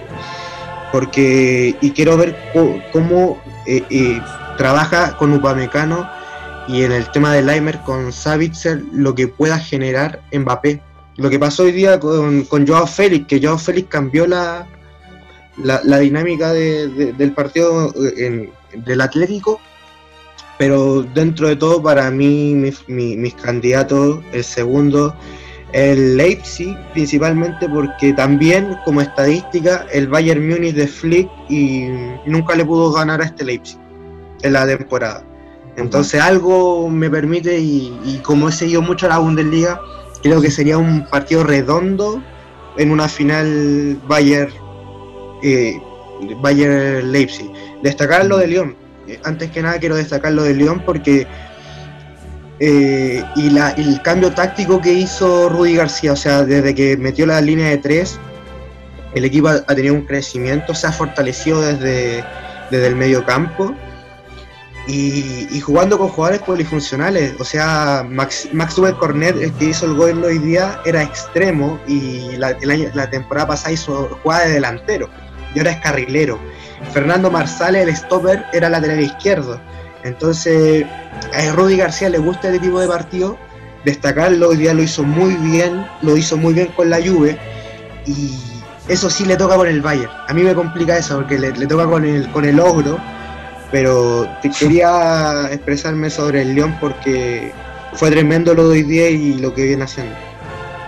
No, se entiende, hay que, creo que la mayoría nos queda claro que es la gran sorpresa, más que lo del Barcelona, literalmente. Totalmente, o sea, yo, yo tenía mucha fe en el Leipzig y lo del León no me lo esperaba, o sea, salió séptimo en la liga francesa y fue capaz, y lo de Rudy García, ese, ese cambio de, a la línea de tres, fue buenísimo porque el Lyon siempre tenía problemas defensivos, o sea, De Nayer, Marcelo, eh, son centrales muy rústicos y que podían sufrir contra un Manchester City, pero leyó muy bien el juego eh, Rudy García. Y a Rudy García como técnico resultadista le gusta enfrentar y saber que eh, no es el favorito. Y ahí puede sacar mucho, mucha ventaja. Mm. Bueno, mientras tanto, mientras estoy contando una imagen que, para, el siguiente tema a conversar, recordemos las semifinales, cuándo, cuándo y a qué hora son, ¿cierto? Primero, déjeme mostrar el, este de la página de la, de la web. Hay que recordar que el, partido, primer partido de semis es el día martes a las 3 de la tarde, todos son a las 3 de la tarde, como dije antes, Leipzig PSG. El día siguiente, miércoles, Lion eh, Bayern Munich. De cierta forma, uno puede ver que los dos más eh, opcionales candidatos a la final, que en este caso son PSG y Bayern, van a ir de visita. Detalle no menos, y, recordemos que la final es el domingo 23, también a las 3 de la tarde, en el Estadio de Luz de Lisboa. Destacar que son tres ceniticientas que van por la primera Champions League, que son el Leipzig, Paris Saint Germain y el Lyon, y el Euro Bávaro que se quiere desmarcar del Barça y, y ganar su sexta Copa de Europa. Así que mucho ojo, eh, ahí hay un experimentado como el Bayern, uno de los que sabe jugar este tipo de competiciones y veremos lo que hagan tres equipos que van, a, van por el sueño que han tenido toda la vida. Bien, señores, previo a Europa League, díganme, ¿para ustedes cuál es su final soñada? ¿Chama? Eh, ¿Cuál es la final? ¿Cuál es la final de, de, estos cuatro? ¿Quiénes van a ser los dos finalistas finalmente? Me la juego por Leipzig Bayern Múnich. Ya. ¿Chama? Digo, de la Peña. Leipzig Bayern Múnich. Me gustaría ese, ese, ese, ese como, no sé si clásico porque recién apareció, pero esa batalla táctica entre Flick y Nagelsmann. Respetar a los dos equipos franceses. Eh, el, temor que tengo con el Leipzig es, Mbappé Neymar, pero mi, final soñada es Leipzig eh, Bayern Múnich. Y además, eh, bueno, en mi caso yo creo que la final va a ser que por PSG Bayern Munich, para mí va a ser PSG Bayern Munich al final. Como, dices tú, todo dependerá de cómo esté Mbappé, si están bien recuperados, si está bien recuperado Verratti, si está bien si está de vuelta Di María, si está de vuelta Neymar, que usa Neymar dependencia en un partido ante el Atalanta. Entonces ahí, personalmente para mí es eh, PSG Bayern la, final el próximo domingo. Y, y, antes de cerrar con la Champions, hay una historia respecto a Tuchel con Nilsman. Sí, se conocen. ¿Cómo es esa historia? Yo creo que si no me falla, eh, Tuchel debutó a Nigelman como técnico o, o, jugó, no me acuerdo bien la historia, no sé si ustedes la saben. Mm, yo no la, no la tengo, pero eh, eh, Tuchel dirigió el Mainz 05 por muchos años de la escuela de club. De club. Lo que tengo entendido es que Julian Nagelman se retiró muy joven del fútbol. Eh, no sé si lo habrá dirigido Thomas Tuchel, pero tienen visiones muy similares, con, pequeñas diferencias, eh, pero son muy similares desde el aspecto táctico. No, eh, este es como el clásico duelo maestro-aprendiz, ¿cierto? se podría decir que sí. Y por, lo que he visto, las estadísticas eh, son, se han enfrentado dos veces y, a favor de, de Tuchel, de hecho. Entonces hay, Sí. que, hay que ver qué va a pasar con... Totalmente, y con el Hoffenheim, porque el, el Nagelsmann llegó al Hoffenheim, que es un pueblito de Sinsheim, es un equipo muy chiquitito y, un- y lo mismo, es un caso muy similar a lo del RB Leipzig, que lo llevó Ragni a la Bundesliga Sí, y lo llevó a la Champions. sí. Así que un, un grandísimo entrenador y que dirigió a Eduardo Vargas, lo de Julian Nagelsmann. Mm, Sí, sí, lo- yo tenía esa duda. Sí, lo dirigió con 20, porque eh, Eduardo Vargas llegó a reemplazar a Roberto Firmino cuando se va al Liverpool y Nagelsmann dirige con 27 años, o sea, nada, pues. Era joven. nada, o sea, era más joven, eh, eh, es más joven, me parece que es mayor por un año que Eduardo Vargas, algo así. y de hecho, y de hecho, tenía dos años menos que yo en este momento. Nigelsmann. bueno, pero esa es la historia en cierta forma de o el morbo que va a tener el, el Leipzig PSG entre, entre Tuchel y, Nagelsmann. y Nagelsmann, nada que decir ahí. Así que eso respecto a la Champions, y bueno, veamos si se cumple o no cada uno con los pronósticos, bueno, se verá la otra semana. Pero vamos a, cambiar de tema, vamos a la otra competencia, porque mañana eh, empiezan como tal las semifinales de la Europa League. A déjenme compartirles la imagen de los partidos, obviamente están son esos en, en inglés, pero se entiende claramente. Ahí se ve. Mañana semifinal, 3 de la tarde en Alemania. Sevilla, Manchester United. Partidazo, que decir. Sevilla, recordemos el campeón por lejos de Europa League más El 5 6 multicampeón. multicampeón 6, 5 6 ediciones, 3 consecutivas. Y enfrente al, al United que ya nada que decirlo de- de- en este tiempo y gracias a la dependencia también de Bruno Fernández, es un equipazo de cierta forma. Sí, la verdad es que eh, marcó un antes y un después de la pandemia para el United. Eh, post pandemia en la Premier League terminó invicto y jugó de una forma distinta, en- sobre todo en la recolección de puntos, que le permitió llegar al tercer lugar para obtener el cupo a UEFA Champions League después ya de, de más de un año sin, sin poder estar ahí. Y claro, em, digo marcó un antes y un después porque hasta antes de la pandemia el United no jugaba tan bien.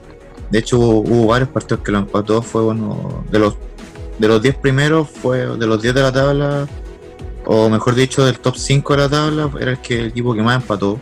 Llegó a empatar 10 partidos antes, de la pandemia, después de la pandemia empató solo uno y, el resto lo ganó. Y ese, esa cantidad de triunfos de la mano también de, del pilar que fue Bruno Fernández, que llega a ocupar un- el puesto número 10, el puesto la creación de- del equipo Solskjaer, eh, significó no solamente lograr em, instalarse en, puestos de Champions League, sino que también em, llegar a esta semifinal donde si bien en, octavo ya tiene la llave resuelta por el 5-0 en la ida, en cuartos de final frente a un Copenhague que por lo menos yo leía por ahí que los hinchas del United estaban, estaban igual enojados porque no el equipo estaba como no jugando al nivel que para clasificar a una semifinal. De hecho, el- los 15 minutos del alargue, donde el gol llegó de un penal eh, dudoso pero cobrable, em, donde Bruno Fernández también hace el gol, eh, en 15 minutos hizo más que lo que hizo en 90. Creo yo que eh, lo que no hizo ahí en el primer en el partido lo hizo en el alargue y que después de, de ese gol, llegando tres o cuatro veces, gracias a una muy buena actuación del arquero del Copenhague que se llevó los aplausos, evitó una, casi una goleada que, que por significado.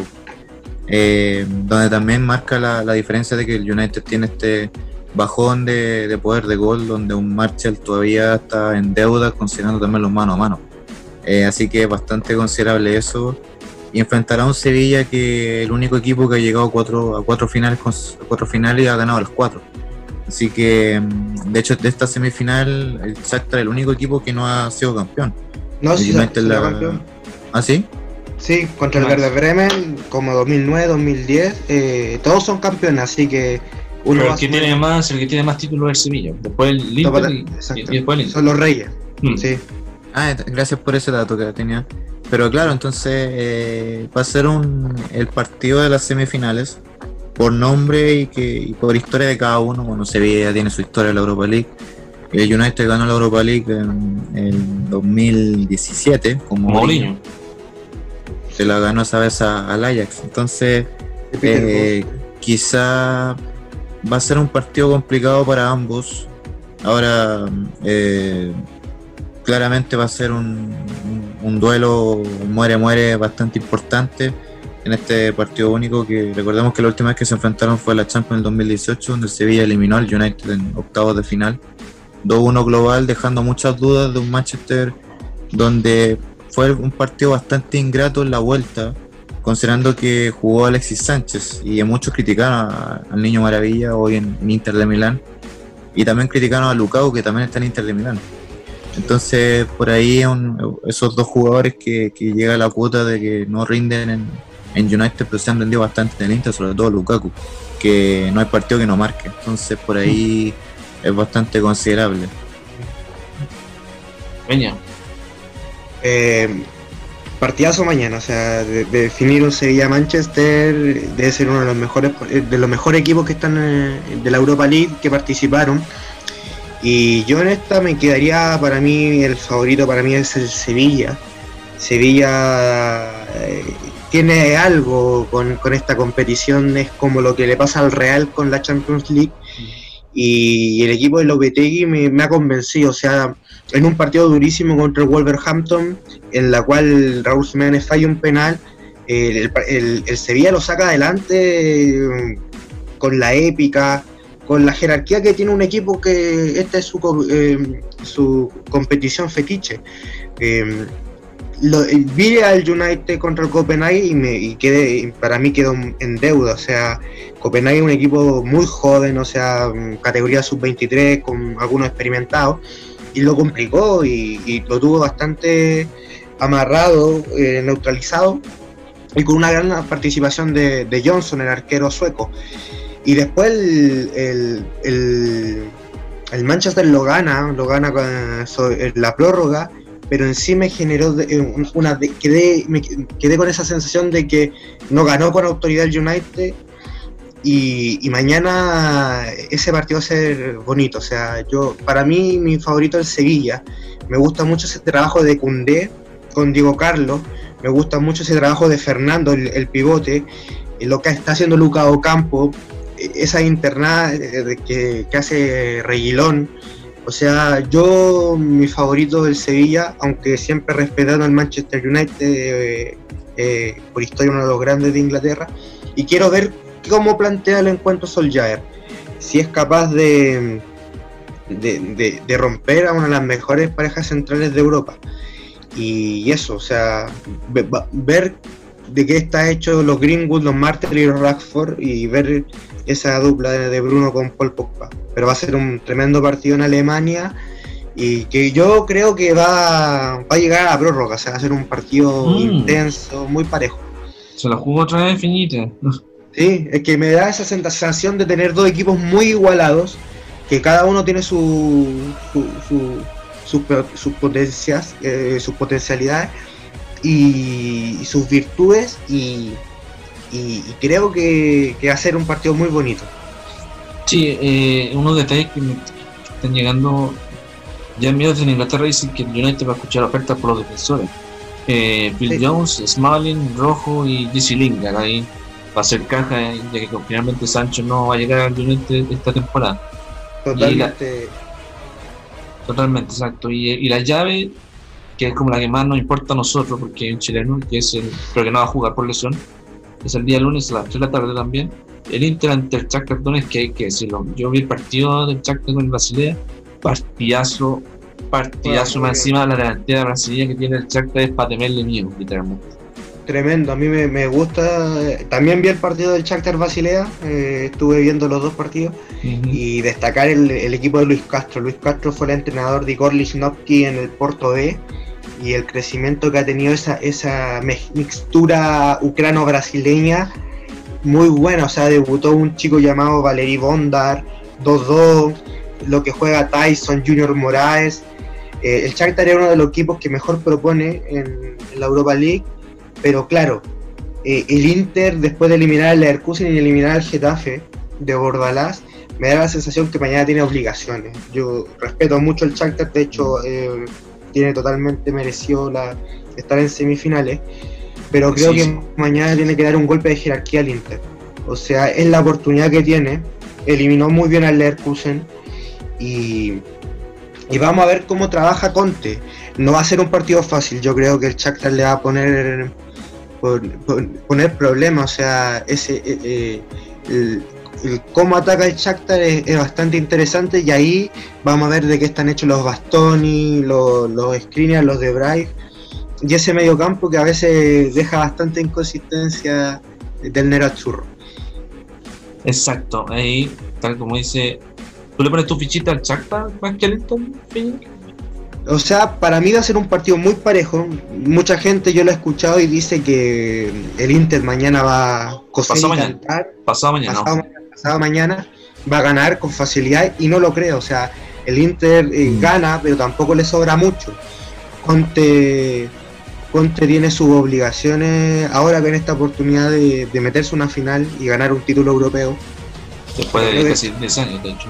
Exacto, y, creo que el Shakhtar es un equipo que no va a ser fácil, o sea, es un equipo que hace viene hace 10 años haciendo bien las cosas y es un constante protagonista de este tipo de competiciones como la Europa League. Sí, de, hecho de los cuatro que están en la semi, el único que ha estado toda la competencia es el Sevilla, ¿no? ¿O el Shakhtar? El Sevilla, eh, tengo, no, el Shakhtar estuvo, ah, el Shakhtar estuvo en UEFA Champions League en el grupo del Manchester City y Atalanta, el Inter estuvo en el grupo del Barça, Manchester United estuvo en la Europa League me parece, ¿no? O sea, toda la, fase de grupo. Ah, toda la fase de grupo. Y Sevilla también me parece, sí, Sevilla también estuvo en la fase de grupo. Los dos vienen, o sea, tenemos dos equipos que eran de Champions y, y dos equipos que vienen de la Europa League. O sea, va a ser una Sí, y además detalles respecto a. Bueno, Alexis dice que finalmente no va a jugar el lunes, eso era obvio, por el tema de lesiones. Pero ya ya está, ya está, pensando en armar un medio campo que hay que decirlo, es un punto más, más bajo. Y tal como lo dijo Fiña un rato atrás, que se quiera pedir si Conte le da la oportunidad, va a, estar más tranquilo la parte de, carrilero delantero. Entonces, Totalmente. entonces, por ejemplo, ya están sonando algunos nombres que obviamente lo he escrito a Express Football, que es la que da la noticia que, que, que Monoto quiere ir con todo y está armando un, interesante nombre de medio campo, que por ejemplo Sandro Tonali, que lo habíamos dicho a tiempo atrás, que el, este, el nuevo Pillo, que ya está casi listo, y el sueño que tiene es eh, Sergej eh, Milinkovic Savic. La figura. Me parece que va a ser imposible, es un jugadorazo el serbio, pero es pilar en la Lazio de Simón Inzaghi de estar tasado los 80 millones. Y ahora, y además está soñando, yo creo que a uno de los grandes jugadores del Chelsea, esto fuera de broma, para que no moleste chama, en N'Golo Kanté. Sí, sí, eso dicen, eh, Frank Lampard no quiere a N'Golo Kanté, cree que es la gran oportunidad de venderlo, porque ya tiene 30 años y, hacer caja en los grandes fichajes que él quiere. Eso sí, destacar algo importante, que ya el, Inter tiene prácticamente cerrado el fichaje de Maros Kumbula, el central de, del Gelas Verona, una de las revelaciones para reforzar eh, eh, la, línea de tres en defensa. Lo más probable es que no siga Godín, porque con Bastoni, con, con De y Skriniar va a tener una, defensa para pelear cosas grandes en Italia. Kumbula ha sido una gran revelación. Mm, y, bueno, y el resto de la Europa League si quieren retomar también los contactos por eh, el Tottenham, por eh, Tangun Pelé en Don Belé Dicen que podría ir eh, Milan Skriniar, que es el eslovaco. Para mí sería un tremendo defensor para el Tottenham. Y veremos si el, Inter lo hace para hacer caja, porque también la inversión de Ashraf Hakimi, lo que están invirtiendo por Tonali, lo de Kumbula. Eh, veremos qué hace, pero eh, ya hay un rumor fuerte de que podría haber una negociación entre Tanguy y Don Belé que ah, hizo un campañón en su momento con el Lyon y que en el Tottenham no ha dado, mm. pero que es muy buen jugador. Eh, y ver eso, o sea, el Inter ya empezó como su segunda fase de reconstrucción y creo que ya eh, se podría decir de que ya es el equipo que más que, quiere Conte, o sea, lo que lo más ideal a su propuesta. Sí, además otro detalle eh, que dices tú, eh, Feña, es el hecho de que eh, se haga la esperada reunión entre Conte y el dueño chino. Que lo que dicen, que dicen que si no se llega a concretar de todo, dicen que Conte se va y que la está listo y toda esa cuestión. Entonces, Totalmente, Antonio Conte llegó y los números lo- están a la vista, o sea, No, sí. subcampeón, subcampeón de la, de la Serie A, segundo, eh, semifinalista de Copa Italia y ahora semifinalista de, de Europa League, veremos si la gana o no, pero ya sé para su primera temporada me parece excelente. son por La lejos, son por lejos, pero al final los mejores números de, de, de Mourinho. Sí. Sí, exa- exacto. Y, y lo otro eh, es claro, Conte es- le gusta armar proyectos, pero también quiere el apoyo. Él se sintió muy atacado por la prensa italiana y no se sintió protegido por, el por los dueños chinos que, que no, no, no- no se encuentran en Italia. De hecho, viajaron hace poco por la semifinal. Sí, pues de hecho, Y por eso Conte quiere conversar, quiere conversar y, ver el, proyecto que tienen a largo plazo. Y Conte es de, es de los que si no llega a un acuerdo se va y no tiene ningún problema. Y créeme que para el Inter una salida de Conte ahora sería un gran golpe porque el, el crecimiento que ha tenido el Inter ha sido sorprendente. Hace rato que no, no, no estaba dando la talla y ahora estar instalado en una competición europea como la Europa League, salir segundo, ya es bastante positivo.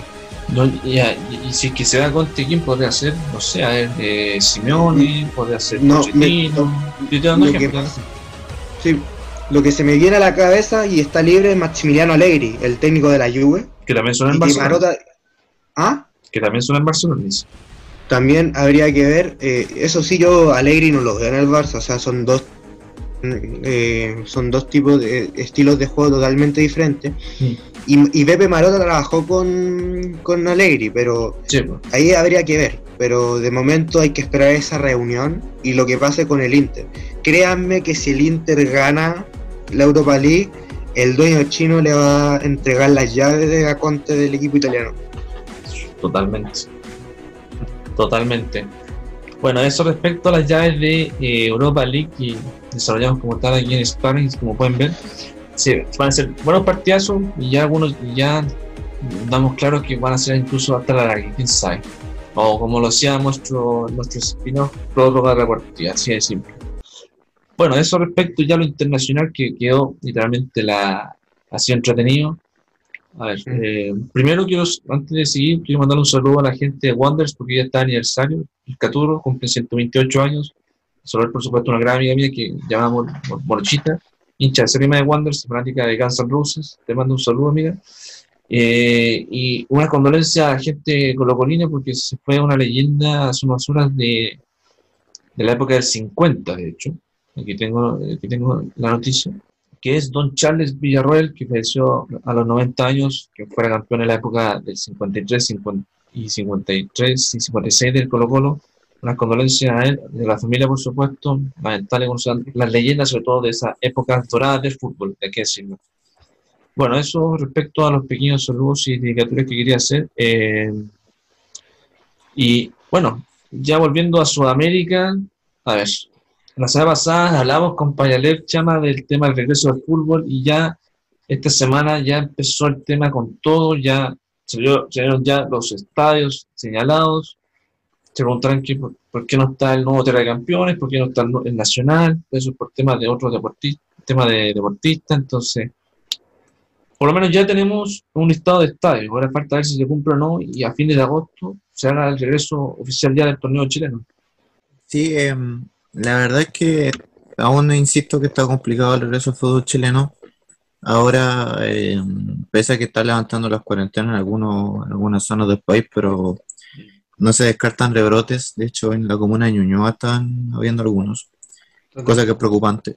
Y, y la verdad es que lo- los estadios que fueron mencionados por, por el Ministerio del Deporte eh, igual, claro, son candidatos, creo yo que difícil hablar de, del más adecuado, ya que si nos comparamos con, con otros países, eh, estamos en deuda bastante, Muchísimo. eh, considerando los accesos y, y la- y pese a que van a ser sin público, lo- eh, está difícil en, en relación con, con las zonas geográficas que, que pueden haber. considerando también lo- lo- los accesos que mencioné. Sí, Entonces, claro, eh, está complicado, creo, creo yo, creo yo que de a mencionar, si, si elegimos uno por, por ciudad, el más adecuado en Santiago sería San Carlos de Apoquindo, por el hecho de que por lo menos Católica ha demostrado que, que que tiene las mejores posibilidades de, de albergar un encuentro de cualquier equipo, ya que Mm. el público no, no sería inconveniente porque van a ser sin público. Entonces, Detalle no menor es que Catol- eh, San Carlos tiene cuatro camarines más encima, entonces ahí pueden ser dos, uno, dos y dos, incluso pueden ser partidos dobles, como era en, en los años Jornada 90. doble, sí, mm, claro. totalmente. Es un, da- es un dato importante ese, ya que eh, perfectamente con las medidas sanitarias y el distanciamiento, que es lo que se tiene que respetar. Ahora, el, el- el hecho de que el Nacional no esté en veremos todavía se entiende por, por la cantidad de deportistas que entrenan ahí, considerando que es un parque nacional, entonces, parque deportivo que, que entrenan todos los deportes. Entonces, eh, recordemos que está natación, patinaje, eh, atletismo también, entonces, entonces también está difícil que el Nacional no se juegue. Y, es importante considerando que los otros deportistas volvieron antes. Entonces también es, más o menos justo que, el estadio no se, no se albergue. Se, se aceptó que el Nacional se use netamente para los clásicos. De hecho, la U en Colo Colo jugarán ahí. Solamente ese partido debe ser clase A. Por, por el netamente para, para ver una comodidad. Y que, por Ahora fecha, y, que por, iría- y que por fecha, de hecho, era el que venía la fecha siguiente previo al parate, ¿cierto? La octava, no Claro, eh, la, eh, la fecha que se vuelva, Milad dijo que van a retomar con los partidos pendientes y después con la fecha que sigue. La U, re- recordemos que tiene que jugar con Palestino. Eh, lo más probable que sea, lo más probable que sea en Santa Laura. Se está buscando todavía opción. Mira, Ahora Palestino conoce San Carlos de Apoquindo, así que jugaría ahí. sí, Y, El- de y hecho, la, y la otra opción sí, la- después vendría el, el clásico de la U en Colo Colo. Sí, de hecho, aquí tengo el listado de este comunicado que lanzó el miércoles en la noche la NFP, que dice que, los- que son 21 estadios los que podrán acoger los partidos en el inicio del fútbol profesional en nuestro país. Bueno, eso, es lo, eso es lo que había dicho al principio.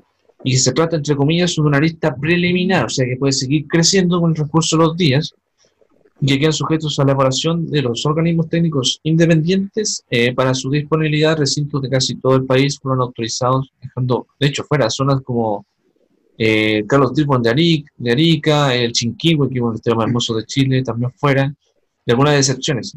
Voy a nombrar los estadios para, para- para que vean qué les parece en cierta forma. Eh, los estadios informados por la autoridad son Carlos y Bascuñán de Antofagasta, Soros del Desierto de Calama, Luis Valenzuela Morcilla de Copiapó, El Cobre de El Salvador, Francisco Chan- Sánchez Rumoroso de Coquimbo, Nicolás Chaguán de La Calera, Lucio Fariña de Quillota, Sausalito Viña del Mar, saludos Arturito, Elías Figueroa de Valparaíso, el Monumental, San Carlos de Apoquindo, Santa Laura, no sé por qué Santa Laura, porque más o menos está obsoleto, eh, es otra forma de mi concepto, el Bicentenario de la Florida, todo eso, es- todo son en Santiago, el Teniente Rancagua, la Granja de Curicó, el Fiscal de Talca, el Estarroa de Concepción, que ojo, ha tenido como el alcalde de Benazón querer no hacer los partidos en el Estarroa hace, una- hace días, así que ojo, el CAP de Talcahuano y por supuesto el Geman Becker de Temuco. Y respecto a lo que decías tú, Chava, eh, quedaron con disponibilidad restringida el municipal de la Cisterna, que es donde hace local palestino, y el nacional. Dice de todos modos, el Estado Seguro informó que estos nuevos recintos podrán sumarse a esta nómina los próximos días. Entonces, eso respecto al comunicado que salió y que lo explicó eh, Rodrigo Robles, gerente de Liga Profesional de la NLP. De hecho, se tiene que agregar que por zona, eh, lo que vendría a ser Bicentenario de la Florida Monumental son albergues por coronavirus. Son albergues de alimentación, cosa que es importante. También, al igual que el, el uso de Fariña de Quillota, cosa que por zona recomendaría más jugar en Calera. Eh, pasa algo similar con el Tierra de Campeones, que Quique lo lamentó que no haya estado en la nómina, debido a que el Tierra de Campeones también albergue de, de gente enferma de coronavirus. Y no Entonces, eh, es mucho el riesgo que, que corre ahí. Y en el caso del cobre de El Salvador, bueno, el cobre es el más ideal, ya que el cobre, por ser un pueblo, campamento minero, prácticamente no hay coronavirus ahí. Entonces, fue una, una, una que muchos se preguntaban en su momento de que todos los equipos jugarían netamente en ese estadio, porque la zona no llega el virus ahí debido a la, a la- a la poca gente que hay. Ahora el problema es dónde albergar los equipos, ya que viajar de, por ejemplo, a Santiago allá, igual el pique es largo. Mm. Entonces, Eh, es un dato igual a considerar. Y por último, el Esterro Rebolleos hubo la polémica y debido a que por lo menos el plantel de la UDECONCE no tiene la, la financiación para el uso de mascarillas. Entonces igual se quejaron ahí mucho porque no, no existe la, financiación y muchos decían que la poca colaboración de la Intendencia y del mismo gobierno. Entonces hay una, una, polémica ahí que, que, hay, que soltar, pero por lo menos por lo menos en Santiago el más, el más óptimo usar es San Carlos de Apoquindo. Chama, eh, antes de darle la palabra a Peña, tú como hincha azul, ¿cuál este, prefieres tú que la U juegue post clásico con Colo Colo en, Santa Laura, en Monumental o San Carlos? Yo creo que lo ideal eh, era, era, era, el chamita. Ah, verdad. Ya, ahora sí.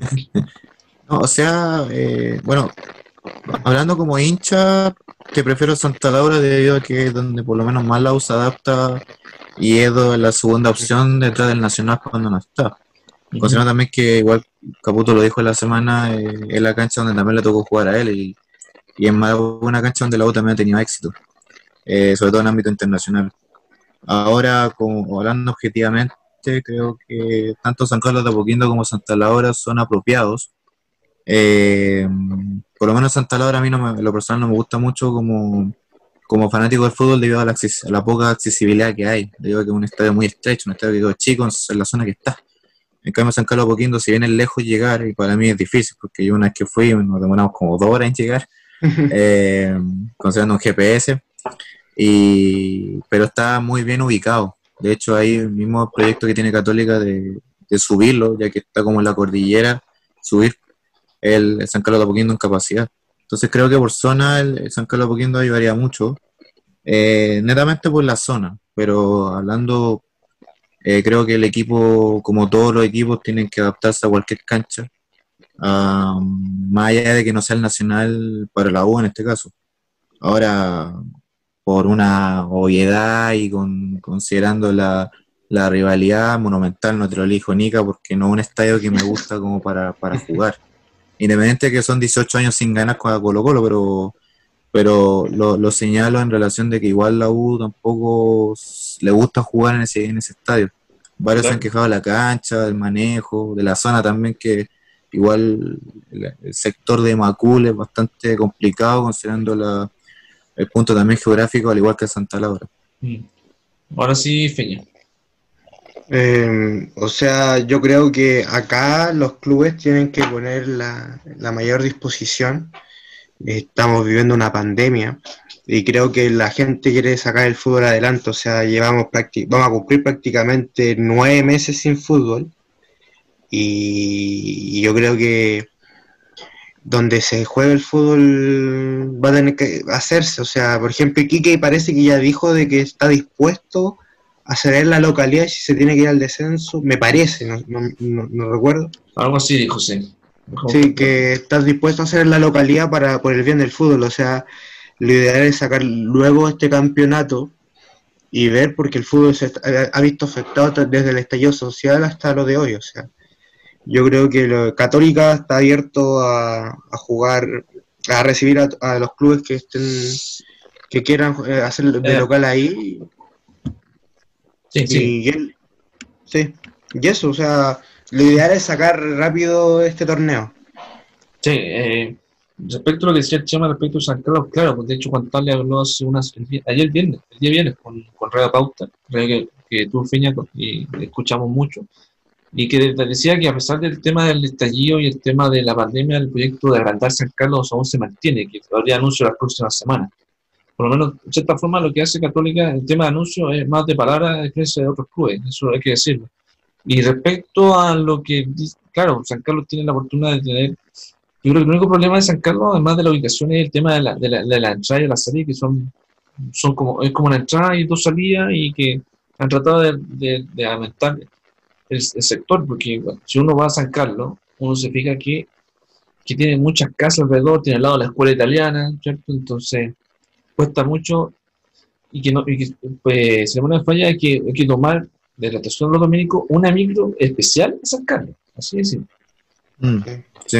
Entonces, pero de cierta forma, yo estoy, tratando de decir menos como hincha, así que para que vean. Mm. Y, Sí. y hay, que, hay que ver si que se logra mantener este, este nivel en la parte alta ya las condes, sobre todo eh, el tema de los casos. Y respecto a lo que decías tú- Incluso, Sí. incluso sí, antes que la U en su momento pensó usar el Centro Deportivo Azul como, como estadio, ya que por lo menos el Centro Deportivo Azul, el lugar de entrenamiento, Sí. cumple el estándar FIFA mínimo en, en, en todos los puntos, lo que es camarín, accesibilidad y cancha. es como Eh, lo que hace el Real Madrid, comparado con el Real Madrid, Sí, con el de o sea, Real Madrid. con el centro de Sí. Estefano, algo así. Pero, claro, pero la, la dificultad que la, la intendencia dijo que no es que no hay una posición favorable para el canal del fútbol. Entonces no, como no habría el lugar específico para el CDF, no habría transmisión y por eso, solamente por eso, por contrato que tienen los clubes con el, con el CDF, no podría transmitirse el partido. Netamente por eso la U no puede jugar en el CDF. Si tuviera la posibilidad, como está en, el, en la cancha del Real Madrid, eh, podría jugar ahí sin ningún problema. Instalado totalmente. Además, el centro no, no tenía oportunidad de conocerlo aún, pero el pasado. Eh, eh, junto con el Monasterio Celeste son de los mejores campos de- que hay en Chile, entonces hay que aprovecharlo de alguna forma. Y respecto a lo que decía Peña de César de Rossi, efectivamente salió en esta nota que fue el día 13 de agosto, el día miércoles, jueves creo, fue así, y que él dice tajante, tajantemente, no existe un plan B y no hay otro estadio habilitado en la región. Y para Deportes Iquique es inviable perder la localidad, donde además señala que no vamos a hipotecar el club por hacer un gasto que no nos da al bolsillo. Si tenemos que perder la categoría por no jugar, lo haremos, pero no haremos quebrar la institución. Esa es nuestra posi- posi- posición. Perdón, me Sí. cansé, que- pero es un mediocre de mierda este bueno. Claro, es que yo creo que lo, eh, hay que ver los contextos actuales y lo ideal es, es sacar esto rápido adelante.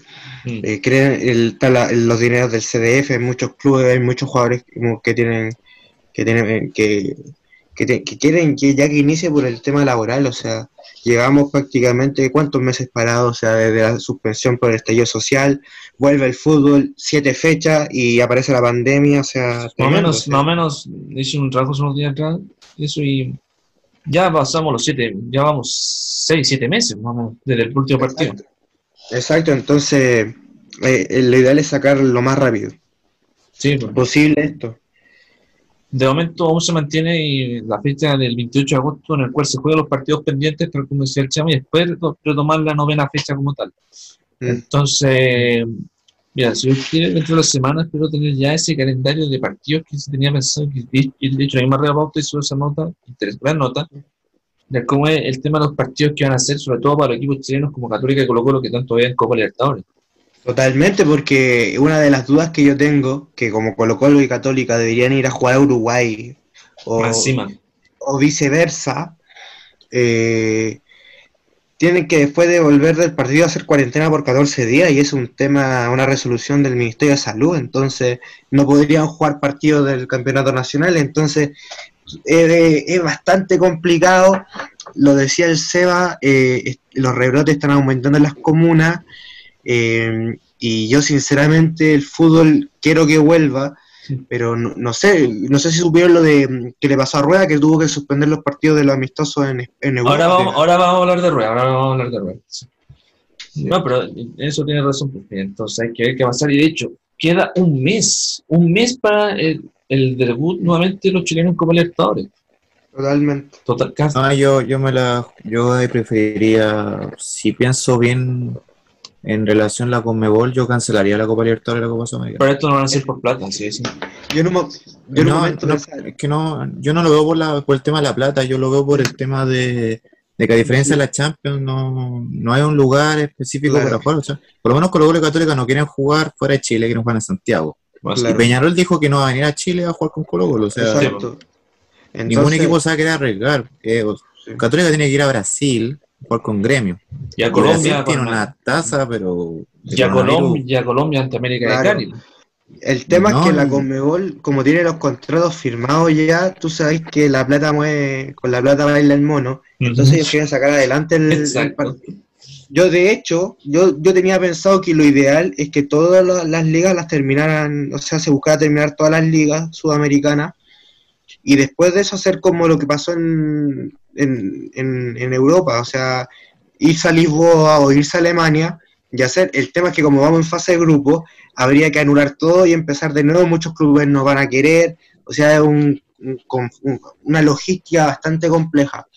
Porque lo de, si estuviéramos en cuartos de final, octavos de final, créeme que podríamos hacerlo de, de, Champions, pero hay, partidos de fase de grupo. Católica jugó de local contra América de Cali, perdió con el Inter, entonces le quedan dos partidos de local, dos partidos de visita.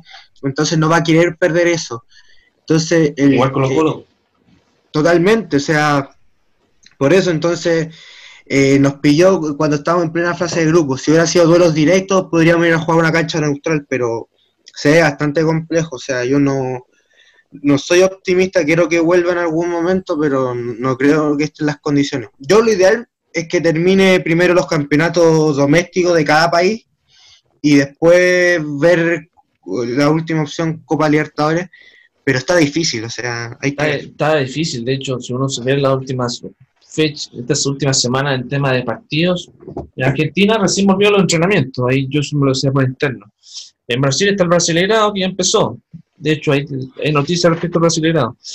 Eh, en Ecuador, de hecho, hace unas horas la Conmebol ya dio permiso a dos, dos países, Ecuador y Venezuela, ¿cierto?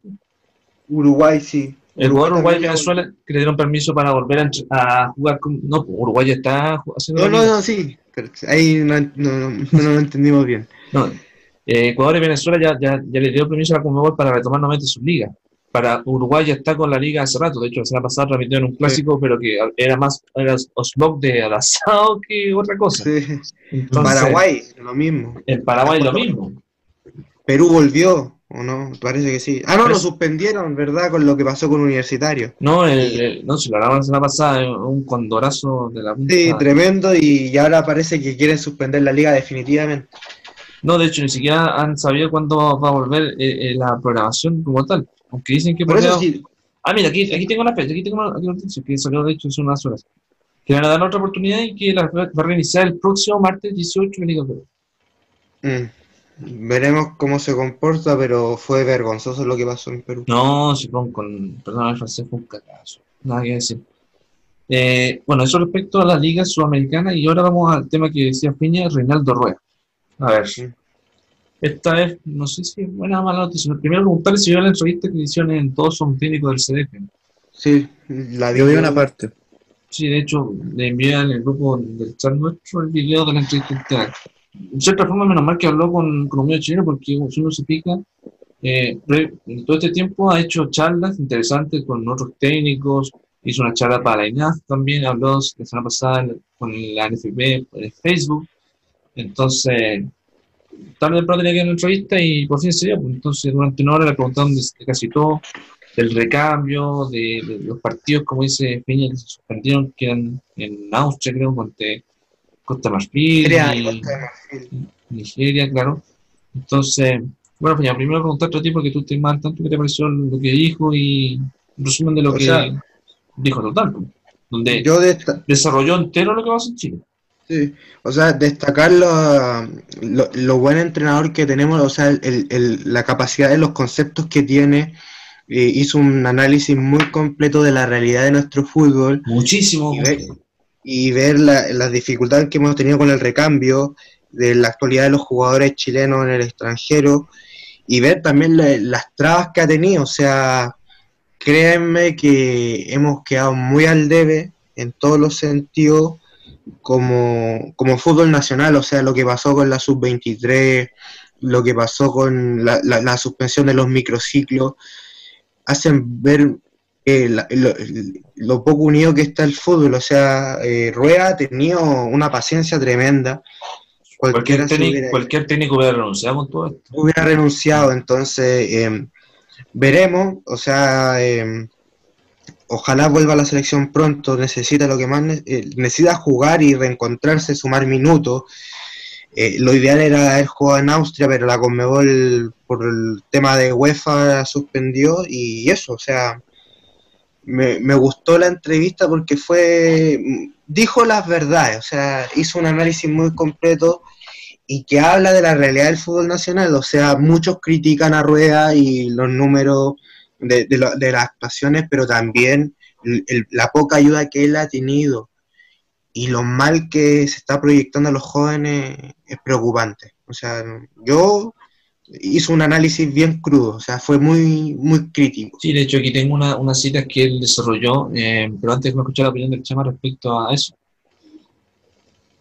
Sí, en verdad, bueno, yo, yo poco vi la entrevista, pero encontré que, bueno, Rueda es un hombre que sabe de fútbol, sabe lo que dice, eh, ha sido bastante paciente, como dices tú, Francisco, en relación con, esto de que el poco apoyo que tiene, en verdad, varios critican a Rueda, muchos no le gustó Rueda desde que llegó. Rueda, yo creo que la mejor opción que Chile tiene hoy en día es la opción ideal. Lo que pasa es que en este país el, futbolista está, en el fútbol están acostumbrados, se acostumbrados tanto a ganar por la Copa América que que no dejan trabajar a un entrenador, o sea, pensando en el recambio. Y un entrenador de este calibre más encima como es Rueda. No, entonces es un entrenador que ha llegado lejos, o sea, en todos los lugares que ha ido le ha ido bien. Todos los lugares que ha estado le ha ido bien, o sea, hay que llegar a Honduras, que, que fue un mundial, a Ecuador, que lo llevó al mundial, entonces... A Colombia. No, eh, Atlético Colombia, campeón, ganó Copa Libertadores. Finalista. El, el equipazo de Atlético y que por uno de los mejores que he visto, de hecho. Entonces no, no, es un no es dato menor, entonces independiente que de, de, las estadísticas que tiene Rueda es un entrenador ideal y, si queremos llegar a Qatar, él es la mejor opción. O sea, en pandemia ahora ningún entrenador va a llegar. O sea, uno postula ahí y me tiráis Claudio Borgi, no están equivocados, no tienen ni idea de fútbol. O sea, que se queda ahí nomás, todos somos técnicos nomás, y fue un fracaso cuando estuvo en la selección, lo único que hizo fue hablar nomás. Mm, entonces, como la nota de Guatón Vega, que no tiene idea de lo que está hablando. Entonces, por ahí, por ahí Rueda, claro, eh, es importante y, se nota que Reinaldo Rueda sabe de fútbol. O sea, cuando le preguntaron por la selección, incluso él dijo que, en, opinión muy de él, Pablo Arangui es futuro de Jorge Valdía. O sea, puede ser, puede ser. De hecho, Pablo Arangui, por lo menos las siete fechas que jugó con la U, lo hizo bien. Eh, hasta antes de la pandemia demostró calidad, demostró velocidad, demostró gol y demostró que la U necesita un jugador como él. Y él en su momento, en una entrevista en ESPN en la semana, dijo que le gustaría quedarse en la U porque es un, es un, es un jugador bastante importante, además que es muy joven, lo cual es bastante bueno. Entonces, eh, él es una estadística que, que marca y que pese a que en, el Panamericano para el Sub-23 no, Chile no clasificó al Panamericano, o sea, a los Juegos Olímpicos. Eh, no eh, igual quedaron alguna dejó buena más de un jugador salvable Sí, dejó buena sensación, o sea, eh, quedamos eliminados por diferencia de gol con Colombia, que era el anfitrión. Eh, sumar a lo que dice Seba, eh, que igual se ha sido muy duro con Rueda, y si tomamos desde el aspecto de competiciones oficiales, Chile quedó cuarto, cuarto de América. Cuando acá todo el periodismo da que no íbamos en fase de grupo, se rieron porque le ganamos a Japón sub-23 y esa misma Japón después a, tres días después empata con Uruguay 2 a 2 en, Brasil, se le gana bien a Ecuador que venía jugando mal, pero se le ganó y contra Uruguay con un equipo mixto era un partido que no merecíamos perder y Cavani con un cabezazo nos mató, pero Chile jugó bien. Ante Colombia jugamos, fue el mejor partido. Y por lejos el mejor partido de hecho. Exacto, y con lo de Perú, claro, la sensación que amarga de que perdimos 3-6 y perdimos feo y por errores básicos, pero créanme que los primeros 25 minutos Chile pudo haber abierto el marcador y todo eso. Eh, dolió mucho porque con Perú tenemos una rivalidad, pero salir cuarto de América cuando muchos daban por muerto al equipo me parece totalmente positivo. Hay que también ser como eh, parcial y, y ser frío en, cuando se realiza amistoso. O sea, imagínense cuánto, si tomáramos las selecciones sudamericanas, muchos pierden partidos y si bien muchos buscan un, sentido futbolístico o buscan un estilo claro, créanme que Rueda está buscando variantes. O sea, literalmente él sabe de que la gran camada, lo que hablábamos del Barça en su momento, que tiene que, que renovarse, él está buscando que en una mixtura generar jugadores jóvenes que se vayan sumando al plantel, porque Isla tiene 32, Bravo tiene 37, sumaba Maripán, que sumaba Pulgar, pero también tenemos que entender que ya nuestra generación se está agotando. No solamente ellos, también se, Pablo Díaz, Vega. Totalmente, y ha sumado muchas variantes y, claro, la deuda la tenemos en ataque, pero eh, yo creo que yo, yo tengo mi plena confianza en Rueda Eh, Sí, yo- igual. hay que seguir trabajando con él, es la mejor opción, o sea, llegó un técnico calificado. Eh, a veces yo encuentro que hay un ensayamiento en redes sociales con él, eh, que nunca lo había visto en la, en- ni con Pizzi. A Pizzi, claro, la Copa América ayudó mucho, pero yo el ensayamiento con Rueda buscando conflicto es tremendo, o sea, Es que en Eh, ese momento, Feña, no existían tanto las redes sociales. exacto, y, y es un señor Rueda, o sea... eh, Es un Eh, lujazo de técnico, un lujazo de entrenador, o sea, eh, la charla que hizo con, la- con los entrenadores del fútbol hall fue tremenda. Fue- Hizo fue- un análisis completo, pero lamentablemente la gente se queda con lo, con lo que ve. Hay mucha gente que es más hincha de, de momentos, ve el partido necesario y nada más, y no investiga, y a veces hay que ver la realidad y los contextos de nuestros jugadores. Por ejemplo, que Chile llegara a saliera a cuarto con Alexis Sánchez después del Manchester United, eh, es tremendo, pues sí. Te creo si tuviéramos nuestros mejores jugadores en el, máximo nivel. San Paoli para mí, junto a Bielsa, son de lo mejor. A mí no soporto esa estupidez de como criticar a, a- a San Paoli cuando él también ayudó muchísimo. Mm. Ya de fuera de la cancha eh, uno puede criticarlo, pero dentro de la cancha fue un tremendo entrenador. Pero si tú tomáis la nómina de, esa, de ese equipo que, de San Paoli que salió campeón, 15 jugaban en Europa y 3 jugaban en Brasil. Y los demás eran los arqueros, algo así, o 18 en Europa y 3 en Brasil, o sea, te quedáis 21 más 2 del fútbol nacional. Y ahora si vemos, nos estamos quedando con puros jugadores en Sudamérica, en México, en Chile, y tenemos 6 en Europa, entonces ya eso quiere decir de que ya no está costando más. Sí, está contando más. Eh, Por ejemplo, aquí una de las citaciones que, que, tengo respecto a esa entrevista extensa que bueno, tuvo una ocasión hora 20, que está en YouTube, de hecho pueden, pueden verla sin problema. Eh, dice, dice él que, tal como dice tu Fiña, los amistosos que tenían pensado hacer eran en septiembre ante Nigeria y Costa de Marfil. Mm. No son, que no son malos equipos, ojo, sobre todo, Exacto, que- sobre todo Nigeria, que siempre está en el grupo de Argentina en los mundiales. Es- exacto, yo quería verla así, cómo se enfrentaba Chile contra Osimhen, contra Chukwueze, Sí, era un partido lindo de ver y analizar y ver cómo enfrentar ese partido. Sí, el otro detalle que dice el, que, que parece que dice que textual, que parece que hubo un contacto entre la UEFA y Conmebol porque Colombia, Brasil, Uruguay y nosotros habíamos descrito el permiso a la FIFA para poder jugar en Europa y no había habido ninguna respuesta. Y parece Claro. que internamente UEFA ha solicitado que por la situación de Sudamérica, que recordemos que ahora estamos en el pic del coronavirus, no vayan selecciones sudamericanas a hacer partidos amistosos en Europa, que era lo que se sentía, tenía pactado inicialmente. Entonces, Totalmente. Y ahora, y otra, otro detalle que me gusta de Rueda en la parte de hace el tema de la crítica, más que crítica, el- la- lo que puede afectar si es que llega, hubieran jugado o no. Que es que, que, hizo una, que aparte se hizo una evaluación por todo lo que significa. Y primero partida nosotros desde acá, toda la logística de Chile, no están las condiciones. Eso está Claro. totalmente claro. Y segundo, que los jugadores de México tienen problemas porque se perderían tres fechas de la Liga Mexicana. Ese detalle me gustó de lo que dijo Porque aparte, porque aparte le tapó la boca a todos los que están en esa mesa de Claro. TST. Eh, la que sería en el 4, 8 y 11 de septiembre, algunos clubes exigirían protección especial. Hay clubes grandes y pequeños en México, algunos viajan en vuelos comerciales y otros en una burbuja en vuelos charters exclusivos. Y para qué hablar lo del el, el resumen del fútbol chileno que hizo, que es como. Mm, Sí. Que, Lo mismo de, que de hecho, perdón, que, que él decía que por, por, por un clásico Colo Colo la U no le prestaron tres jugadores y se fue toda la punta al cero la planificación sub, eh, que fue lo de sub-23. de, un, de un microciclo. De un Microciclo. cuando era Ángel Guillermo Avillo era el entrenador Y y, Miguel, ¿no? Guede. Mm. Y ahí habla del, del, del poco apoyo, o sea, y también me gustó ese análisis que hizo de la U, donde dijo que eso falta. La U, por, un, por una necesidad que estaba peleando el descenso, pone a Camilo Moya, mm, eh, ahora contrata a Pablo Arangui, o sea, metió cinco jugadores jóvenes, y eso falta, si vemos en la gran mayoría de los equipos, las principales figuras tienen, son sub 35, o sea, y, y Rueda ha conversado con varios de ellos y, y, habla de eso, o sea, la importancia de meter más jóvenes. Créeme de que ya nadie viene a Chile a ver jugadores porque son poco fiables. Y Salvo, no sé, eh, yo creo que el único plantel que te puede decir que Y si se van dos o tres se- se- seleccionados van a jugar iguales católicos, el resto la tiene difícil.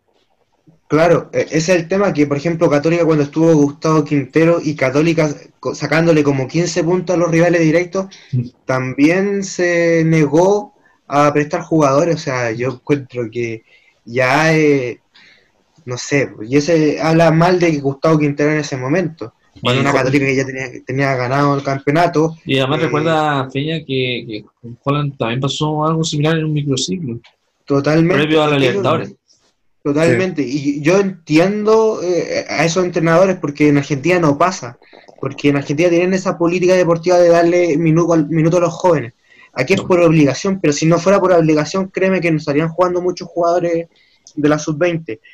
Y, y claro, ellos se sorprenden que acá tenga que ser por obligación, pero créeme, acá si no pones jóvenes, no los hacen jugar porque prefieren traer al, al delantero de desamparado de Argentina porque sale más barato y es un negocio. Entonces, eh, también hay que tiene una culpa a los jóvenes, pero y ahí tienen un contexto de los clubes de, de apoyo y, y asistirlo de mejor manera. Pero yo creo que el fútbol chileno se avejentó y Rueda lo ha sentido porque no ha encontrado un recambio ideal. O sea, Yo, eh, yo creo que en la parte, mira, pensando en cierta forma, yo creo que la parte de defensa y mediocampo ya está, en parte bien. ya está excelente. El arquero, exacto. el arquero ya, Arias, eh, dejando al lado los- Brian los Cortés, tenemos a- a- a Cortés, Fernando Carava- de Paul, Carabalí, De De Paul, Paul, Bravo, sí. Bravo, Bravo sí que está en un buen nivel, Collado igual sí que juega mucho en la segunda de España, pero la parte delantera es la que tiene más complicada.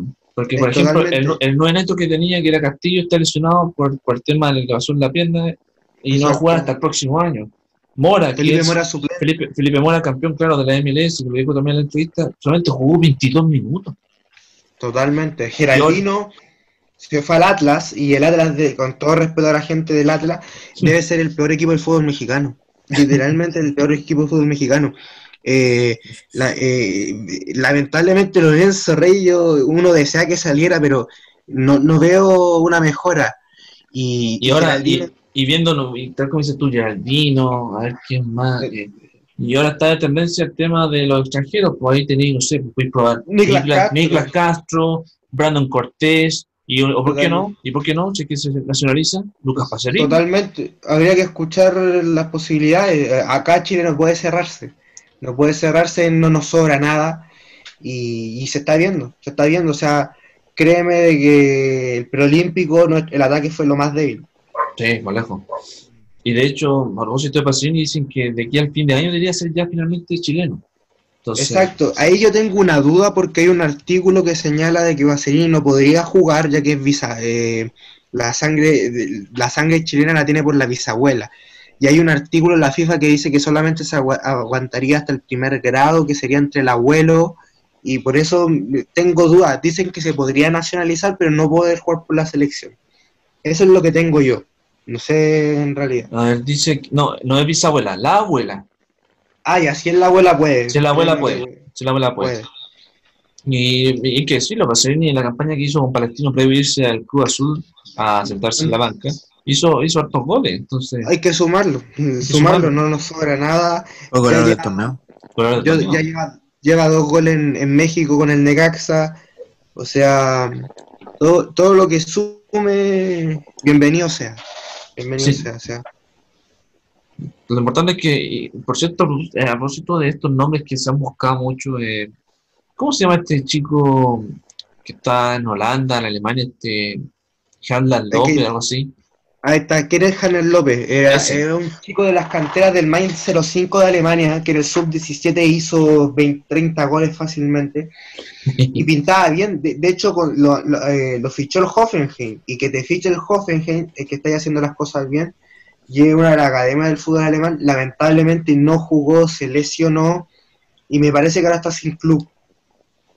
Gio de la Vega, por el contrario, eh, eh, está en el Jong Utrecht, que es el filial del Utrecht de Holanda. Juega en la segunda división de Holanda y ya está, sum- está, está siendo considerado entre el primer equipo. Ahí podría ser una buena opción. Y eso, pero lamentablemente estamos muy cortos de, de delantero. Y lo de Niklas Castro te quería agregar que, si bien está en el colista del fútbol noruego, que es la Lesund, él fue goleador de, la segunda división Sí. con 29 goles, o 23, 24 goles, y actualmente lleva entre 3 goles y 5 asistencias en 12 partidos. ¿Qué tiene, ¿Y qué edad tiene Castro? 25 años, 24, 25 años, y, y está en Europa. Entonces ya es una buena opción y Rueda habló muy bien de él, que se adaptó muy bien, jugó por, en, por, eh, en el entrenamiento, hizo un par de goles. Sí, No, O no, sea, no yo- pudo debutar porque no tenía la bici, la visa. Exacto, pero, pero en febrero la sacó. Sí, Ya eso. está, nac- está nacionalizado chileno, entonces es una opción totalmente válida. Acá no nos sobra nada y que todos se sumen al barco. Chama, ¿qué te pareció eso que mencionaba Phil? No, sí, es bastante interesante debido a que son, son, claro, el recambio se tiene que buscar. Bueno, uno diría que Rueda ya no, el recambio lo buscó, más de 70 jugadores y lo que envió a la, la Copa América del año pasado fue un equipo mixto más que un recambio, pero ahora creo que tiene una nueva oportunidad. Creo que hay que dejarlo trabajar, un, un hombre que sabe harto y hay que aprovecharlo. Es la mejor opción que hay, como, como dije, y, y sí, es importante que, que ojalá arme un, un buen equipo. De hecho, en su momento él dijo que la, vio las inferiores, la, el- o sea, lo- las divisiones menores de Chile y dijo que hay una falencia tremenda. O sea, Y que recuerda que no dijo tuvimos- que esto no es, no es nivel chileno, o sea, ahí se notó. Si la última selección buena sub-20 que salió fue la del 2003 en Turquía Mario Sala. con Mario Sala Y que fracasó de una forma, pero un gol estúpido que fue en cuartos de final. Y, pero bueno, eh, eh, son cosas que, que de esa selección se perdió, de hecho. Sí. Y, y bueno, en- hay, que, hay que buscar, tiene tiempo todavía. eh, lamentablemente que la pandemia ha pasado la cuenta y que el próximo año van a iniciar las clasificatorias. Y de ahí se va a quedar como un año nomás para, para el Mundial de Qatar que va a ser en noviembre, pero... Y viene la Copa América por medio de Argentina-Colombia, entonces... Que se confirmó también Eh, por tiene, tiene harto juego para sacar Claro. provecho de, de varios jugadores. De hecho, yo, para mí, en la Copa América de Leo Messi, que armó la Conmebol, Para yo, se- yo, apro- yo aprovecharía esa copa de guardar a la vieja guardia, como le puse, a los principales figuras, y darle más minutos a los Maripán, Pulgar, que ellos sean los líderes y sumar a muchos chicos de la sub-23, los Ignacio Saavedra, los Tomás Alarcón, los Francisco Sierra Alta, Benjamín Kusevich, eh, buscando la variante y que ellos sumen partidos, o sea, que juegan en el Monumental de Núñez, para mí, sinceramente, me tengo cero relevancia por esa copa, una copa literalmente inventada, que no tiene ningún sentido, y, y claro, también existe como, y también eh, eh, eh, es muy cierto, lamentablemente como Chile no se juega hace nueve meses, Rueda también podría apostar a, a- a llevar a la vieja guardia para ir practicando y, y sumando como más, rodaje. Pero yo buscaría darle minutos a muchos jóvenes porque es necesario. No, y además, y además recordemos, Ojalá que estén cumpliendo. sí, pues además recordemos que no sé, bueno, se dice que en octubre sería ya la, la fecha oficial del la- el inicio de las clasificatorias, pero actualmente se ve difícil. Entonces- totalmente. Y recordemos que vamos a empezar con Uruguay y con Colombia, que ojo, ah, tienen un buen recambio, ojo. Sí, sí, Hay una sí. nota, hay una nota que hizo hace unos meses, semanas atrás en la página llamada Somos Líricos, donde detalla la evolución de estos dos equipos, es, es increíble, es lejos increíble lo que tienen a futuro. Totalmente, o sea, es increíble y son rivales directos. Y ya cuando son rivales directos, eh, yo de esa pasada yo necesito cuatro puntos de ahí, un punto en Uruguay y tres puntos de local.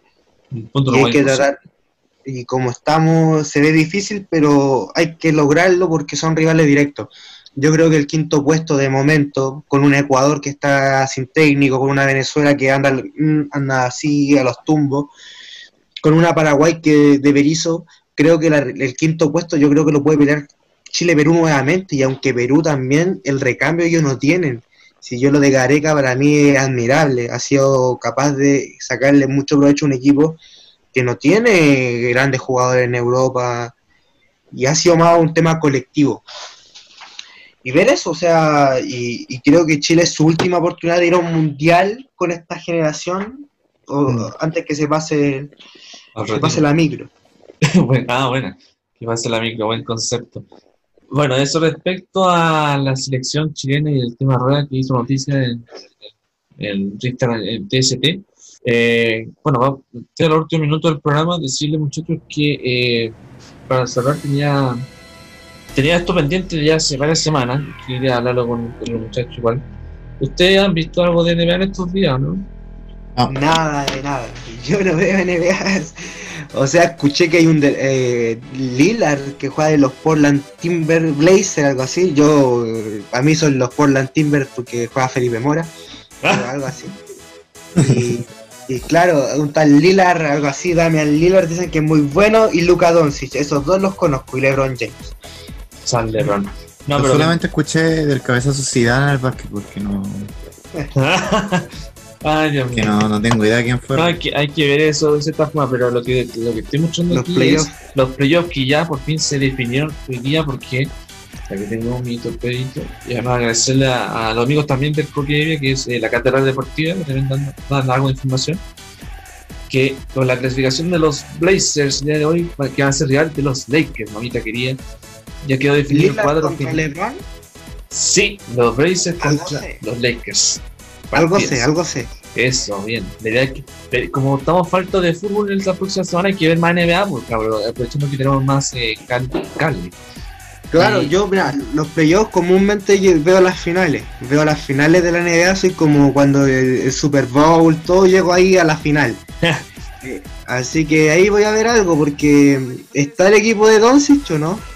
El equipo de Doncic, ¿cuál, ¿te acuerdas cuál es? Parece que el Dallas Maverick, ¿o no? Parece que sí, está bajito contra los Clippers. Igual dentro de todo yo, yo jugaba en, en el PlayStation la NBA, pero nunca. Así que me acuerdo de los logos, o sea, los Lakers, los Portland, Oklahoma. ¿Cuál, cuál jugador me decías tú, señor? ¿Ah? ¿Cuál jugador no? Luka Doncic. Luka Doncic. Luka Doncic. Como diría. bestia.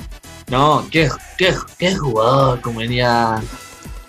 Eh, De los hecho, Da- yo lo los Dallas. del Real Madrid. De los Dallas, sí. Dallas. Eh, sí, eh, lo- se enfrentan a, a los Clippers. Los Clippers. Ahí están los Brooklyn Nets, los Toronto Raptors. Mira, ese voy a de decir- Navarro. déjeme, déjeme decir las la, la llaves. Ah, ya. como pueden ver las, las dos conferencias, recordemos que son, son 6, 6, si no falla, y son de, de, de- de este lunes 17 hasta el 30 de septiembre. Van a ser 7 partidos eh, de los playoffs si no se define el séptimo va a ser un octavo. Eso no es lo que yo hago también sé de NBA. Eh, a ver, los partidos dicen aquí es eh, los Milwaukee, que es el actual campeón, enfrentando a los Orlando. ¿Cierto? ¿Esos son los campeones? que- que no, creo que sí, creo que sí. Pero voy a revisar. Los Milwaukee enfrentando a los Orlando, los Toronto Raptors contra los Brooklyn Nets, los Boston Celtics ante el Indiana Pacers. Eso es en la conferencia este, dije bien los equipos, no me equivoqué. Me, me parece que los Pacers juegan con los Miami porque ellos tienen como un maní. ¿O no? No, aquí, aquí no. Ya. pero Ah. es que no cacho. Entonces yo mal. un maní. ¿O no? Es el No, Miami Heat, esa, ¿no? No, sí, Miami, Miami Heat. Aquí, aquí tengo, aquí tengo mejor la info para no quedar como estúpida. A ver. Los Ángeles Lakers enfrentan, esto es la conferencia. Los Ángeles Lakers enfrentan a los Portland Trail Blazers. ¿Ya? Eh, los Oklahoma City Thunder enfrentan a los Houston Rockets. Eh, los Milwaukee Bucks enfrentan a los Orlando Magic y Miami Heat contra los Indiana Pacers. Eso es la conferencia eh, eso, eso son las primeras. La, la otra son los Denver Nuggets frente a los Utah Jazz. Los Clippers, tal como dice Franilla, ante los Dallas Mavericks de Luka Doncic. Y Boston Celtics con Philadelphia 76ers y Toronto Raptors con Brooklyn Nets. Esas son las llaves de NBA que empiezan desde este lunes eh, la postemporada del básquetbol estadounidense. Y según lo mostrado en, lo que hemos visto en parte de la temporada, eh, yo creo que yo creo que hay cuatro equipos que son candidatos a llevarse la corona esta temporada. Por un lado este, yo creo que están los, los Lakers y los Clippers, los dos poderosos de Los Ángeles, sin duda. Mientras que en el este son los, eh, los Milwaukee Bucks y los últimos campeones que son los eh, Toronto Raptors. Ese era- ese es el campeón de la temporada pasada. Eso es respecto a la, a la, a la NBA. Recuerden que esta es la primera vez que hacemos meses de NBA, entonces perdonen la, la, la porfiada de hoy día, pero lo teníamos pendiente de hace semanas, de hecho. Entonces, pero ahí pueden ver en la pantalla los playoffs cómo están definidos. Y bueno, yo obviamente voy por mi por, mis Lakers, nada, nada que es, algo, algo sí, algo sí. Pero hay que será interesante y bueno, espero que, los amigos de la Catedral Deportiva nos ayuden con algo de, información. Bueno, eso respecto a la, a la info que teníamos de la NBA y de los playoffs que ya se definieron. Eh, recordemos que son, déjenme aclarar la información, sí, son de son de esta de este, de este lunes en adelante hasta el 30 de septiembre. Y las finales son del 3 de septiembre hasta el 12 de octubre. Eso respecto a la, a, a la, a la NBA que tenemos. Y la última info cortito que nos falta es un Fórmula 1, que este fin de semana tiene su nuevo premio, que es el Gran Premio de España, el Gran Premio de Cataluña, en el cual, de momento, y según la información que tengo aquí, la, carrera es temprano en la mañana, tipo 9, y va a partir, que novedad, Lewis Hamilton, eh, segundo Valtteri Bottas, tercero Verstappen, segundo, cuarto Checo Pérez y quinto el canadiense Stroll. Sí, recordemos que Checo Pérez re- retorna nuevamente a la competencia después de haber tenido coronavirus, ojo. Entonces va a ser interesante lo que haga con un con cierta forma un Mercedes que ya está semilisto para ganar nuevamente la temporada y con un Hamilton que, Va a ganar Hamilton, y parece. y ya Me gustaría que ganara botas. Sí, por último, boda para darle más entretenido y que no sea el mismo de siempre. Sí. Entonces, eso respecto al premio de España, que es mañana, en la, en la mañana, ya. eh, así que eso. Puta, si hablamos del. Si el Barcelona está con problemas, imagínate Ferrari, Dios mío. Uf. Le- Leclerc es el- el- es como lo más destacado. Bueno, muchachitos, así que eso respecto a lo que teníamos de contenido el día de hoy. Así que, bueno, eh, Peña, nuevamente, gusto verte nuevamente, amigo mío. Espero que lo hayas disfrutado. Muchas Eh, gracias por la invitación. Muchas gracias igualmente a ti. Y palabras al cierre, amigo. Nada, agradecer la invitación y qué bueno que ya tenemos preparando la previa, analizamos la Champions y todo eso. Así que muchas gracias. Sí, para ti, Chama, algunas palabras al cierre antes de cerrar, amigo. No, una, una vez más, un gusto siempre hablar de, de fútbol, ¿cierto? De deporte, que en estas semanas de infarto de definiciones de, en Europa, la Champions sobre todo, que, nos dejó bastante que, que decir. Y con una Europa League que sin Alexis Sánchez en cancha, el Inter enfrentará a un, un difícil rival como el Shakhtar, que yo no lo he visto jugar, eh, pero de forma así completa en un partido, pero pero sí tiene, tiene mucho que hablar, así que va a ser los dos duelos de, de hoy en un par de horas y el lunes va a ser bastante llamativo ambos. Sí, bueno, eso respecto, muchachos, recordarles, y suscríbanse a nuestro canal de YouTube, a nuestras redes sociales también, sobre todo en Instagram, que estamos, tenemos más de 100 seguidores, algo es algo. Eh, y bueno, Vamos, que otros se puede, vamos, mo- que se puede. Vamos que se podemos otros podcasts que como ustedes se van a subirse las próximas horas. A ver, les, les tenía sorpresa, ver. Porque como ya, en cierta forma, ya, no- ya estamos en vacaciones nosotros, ya la universidad ya se terminó. Eh, desde esta semana vamos a estar también los días martes y jueves desde las 20 a las 21.30. Si os quiere este mismo formato, va a ser de otra forma, pero vamos a hacer más contenido en estas semanas con los que, con los que estemos, obviamente. Y eh, si, si llega a clasificar el, el Inter de Alexia el, el, el lunes, podríamos tener una sorpresita el viernes o el domingo en la final de Champions. Pero vamos a tratar, vamos a tratar. Eso es lo más lo que puedo decir de adelanto. Perfecto. Eh, eso, y para cerrar, una pyme que quería promocionar de un amigo mío llamado Adonis Mora, que es esto que está aquí, como pueden ver. Estos son los productos artesanales Ana Lidia, que son mayoría de productos artesanales que cuestan tan solo, lo ofrecemos a mil, a mil pesos, excepto las nueces de almendras que son 1500 pesos, que va a encontrar el detalle, que le- el detalle de, de cada sabor en su feed. Eh, es delivery a domicilio en, dentro de Puerto Montt, de Puerto Montt, estúpido, dentro de Puerto Alto y de la Florida, y que también es delivery a domicilio, fuera de dichas comunas, solo eh, que van a ser realizadas por compras sobre cinco productos. La idea es que la entrega de cada producto será en menos de 24 horas, y por supuesto, si quieren eh, alguna eh, almendra, maní, eh, maní confitado, todos esos productos artesanales secos que son en estos momentos con tantas cosas que hacer en casa, la mejor opción también. Sigan la página en Instagram llamada a- eh, arroba Ana Lidia Productos y el contacto es a- más 569 5954 7904 por WhatsApp para poder eh, hacer, eh, hacer posible la coordinación de entrega y todo, y todo eso. Así que eso es que promocionar este, este, estos productos artesanales Lidia. En estos tiempos hay que promocionar también pymes de, de compañía, entonces hay que, que hacer la ocasión en esta, en esta, así que eso.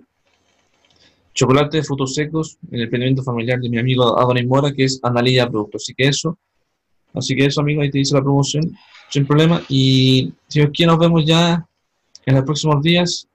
Y antes de irme, quiero darme tu lujito.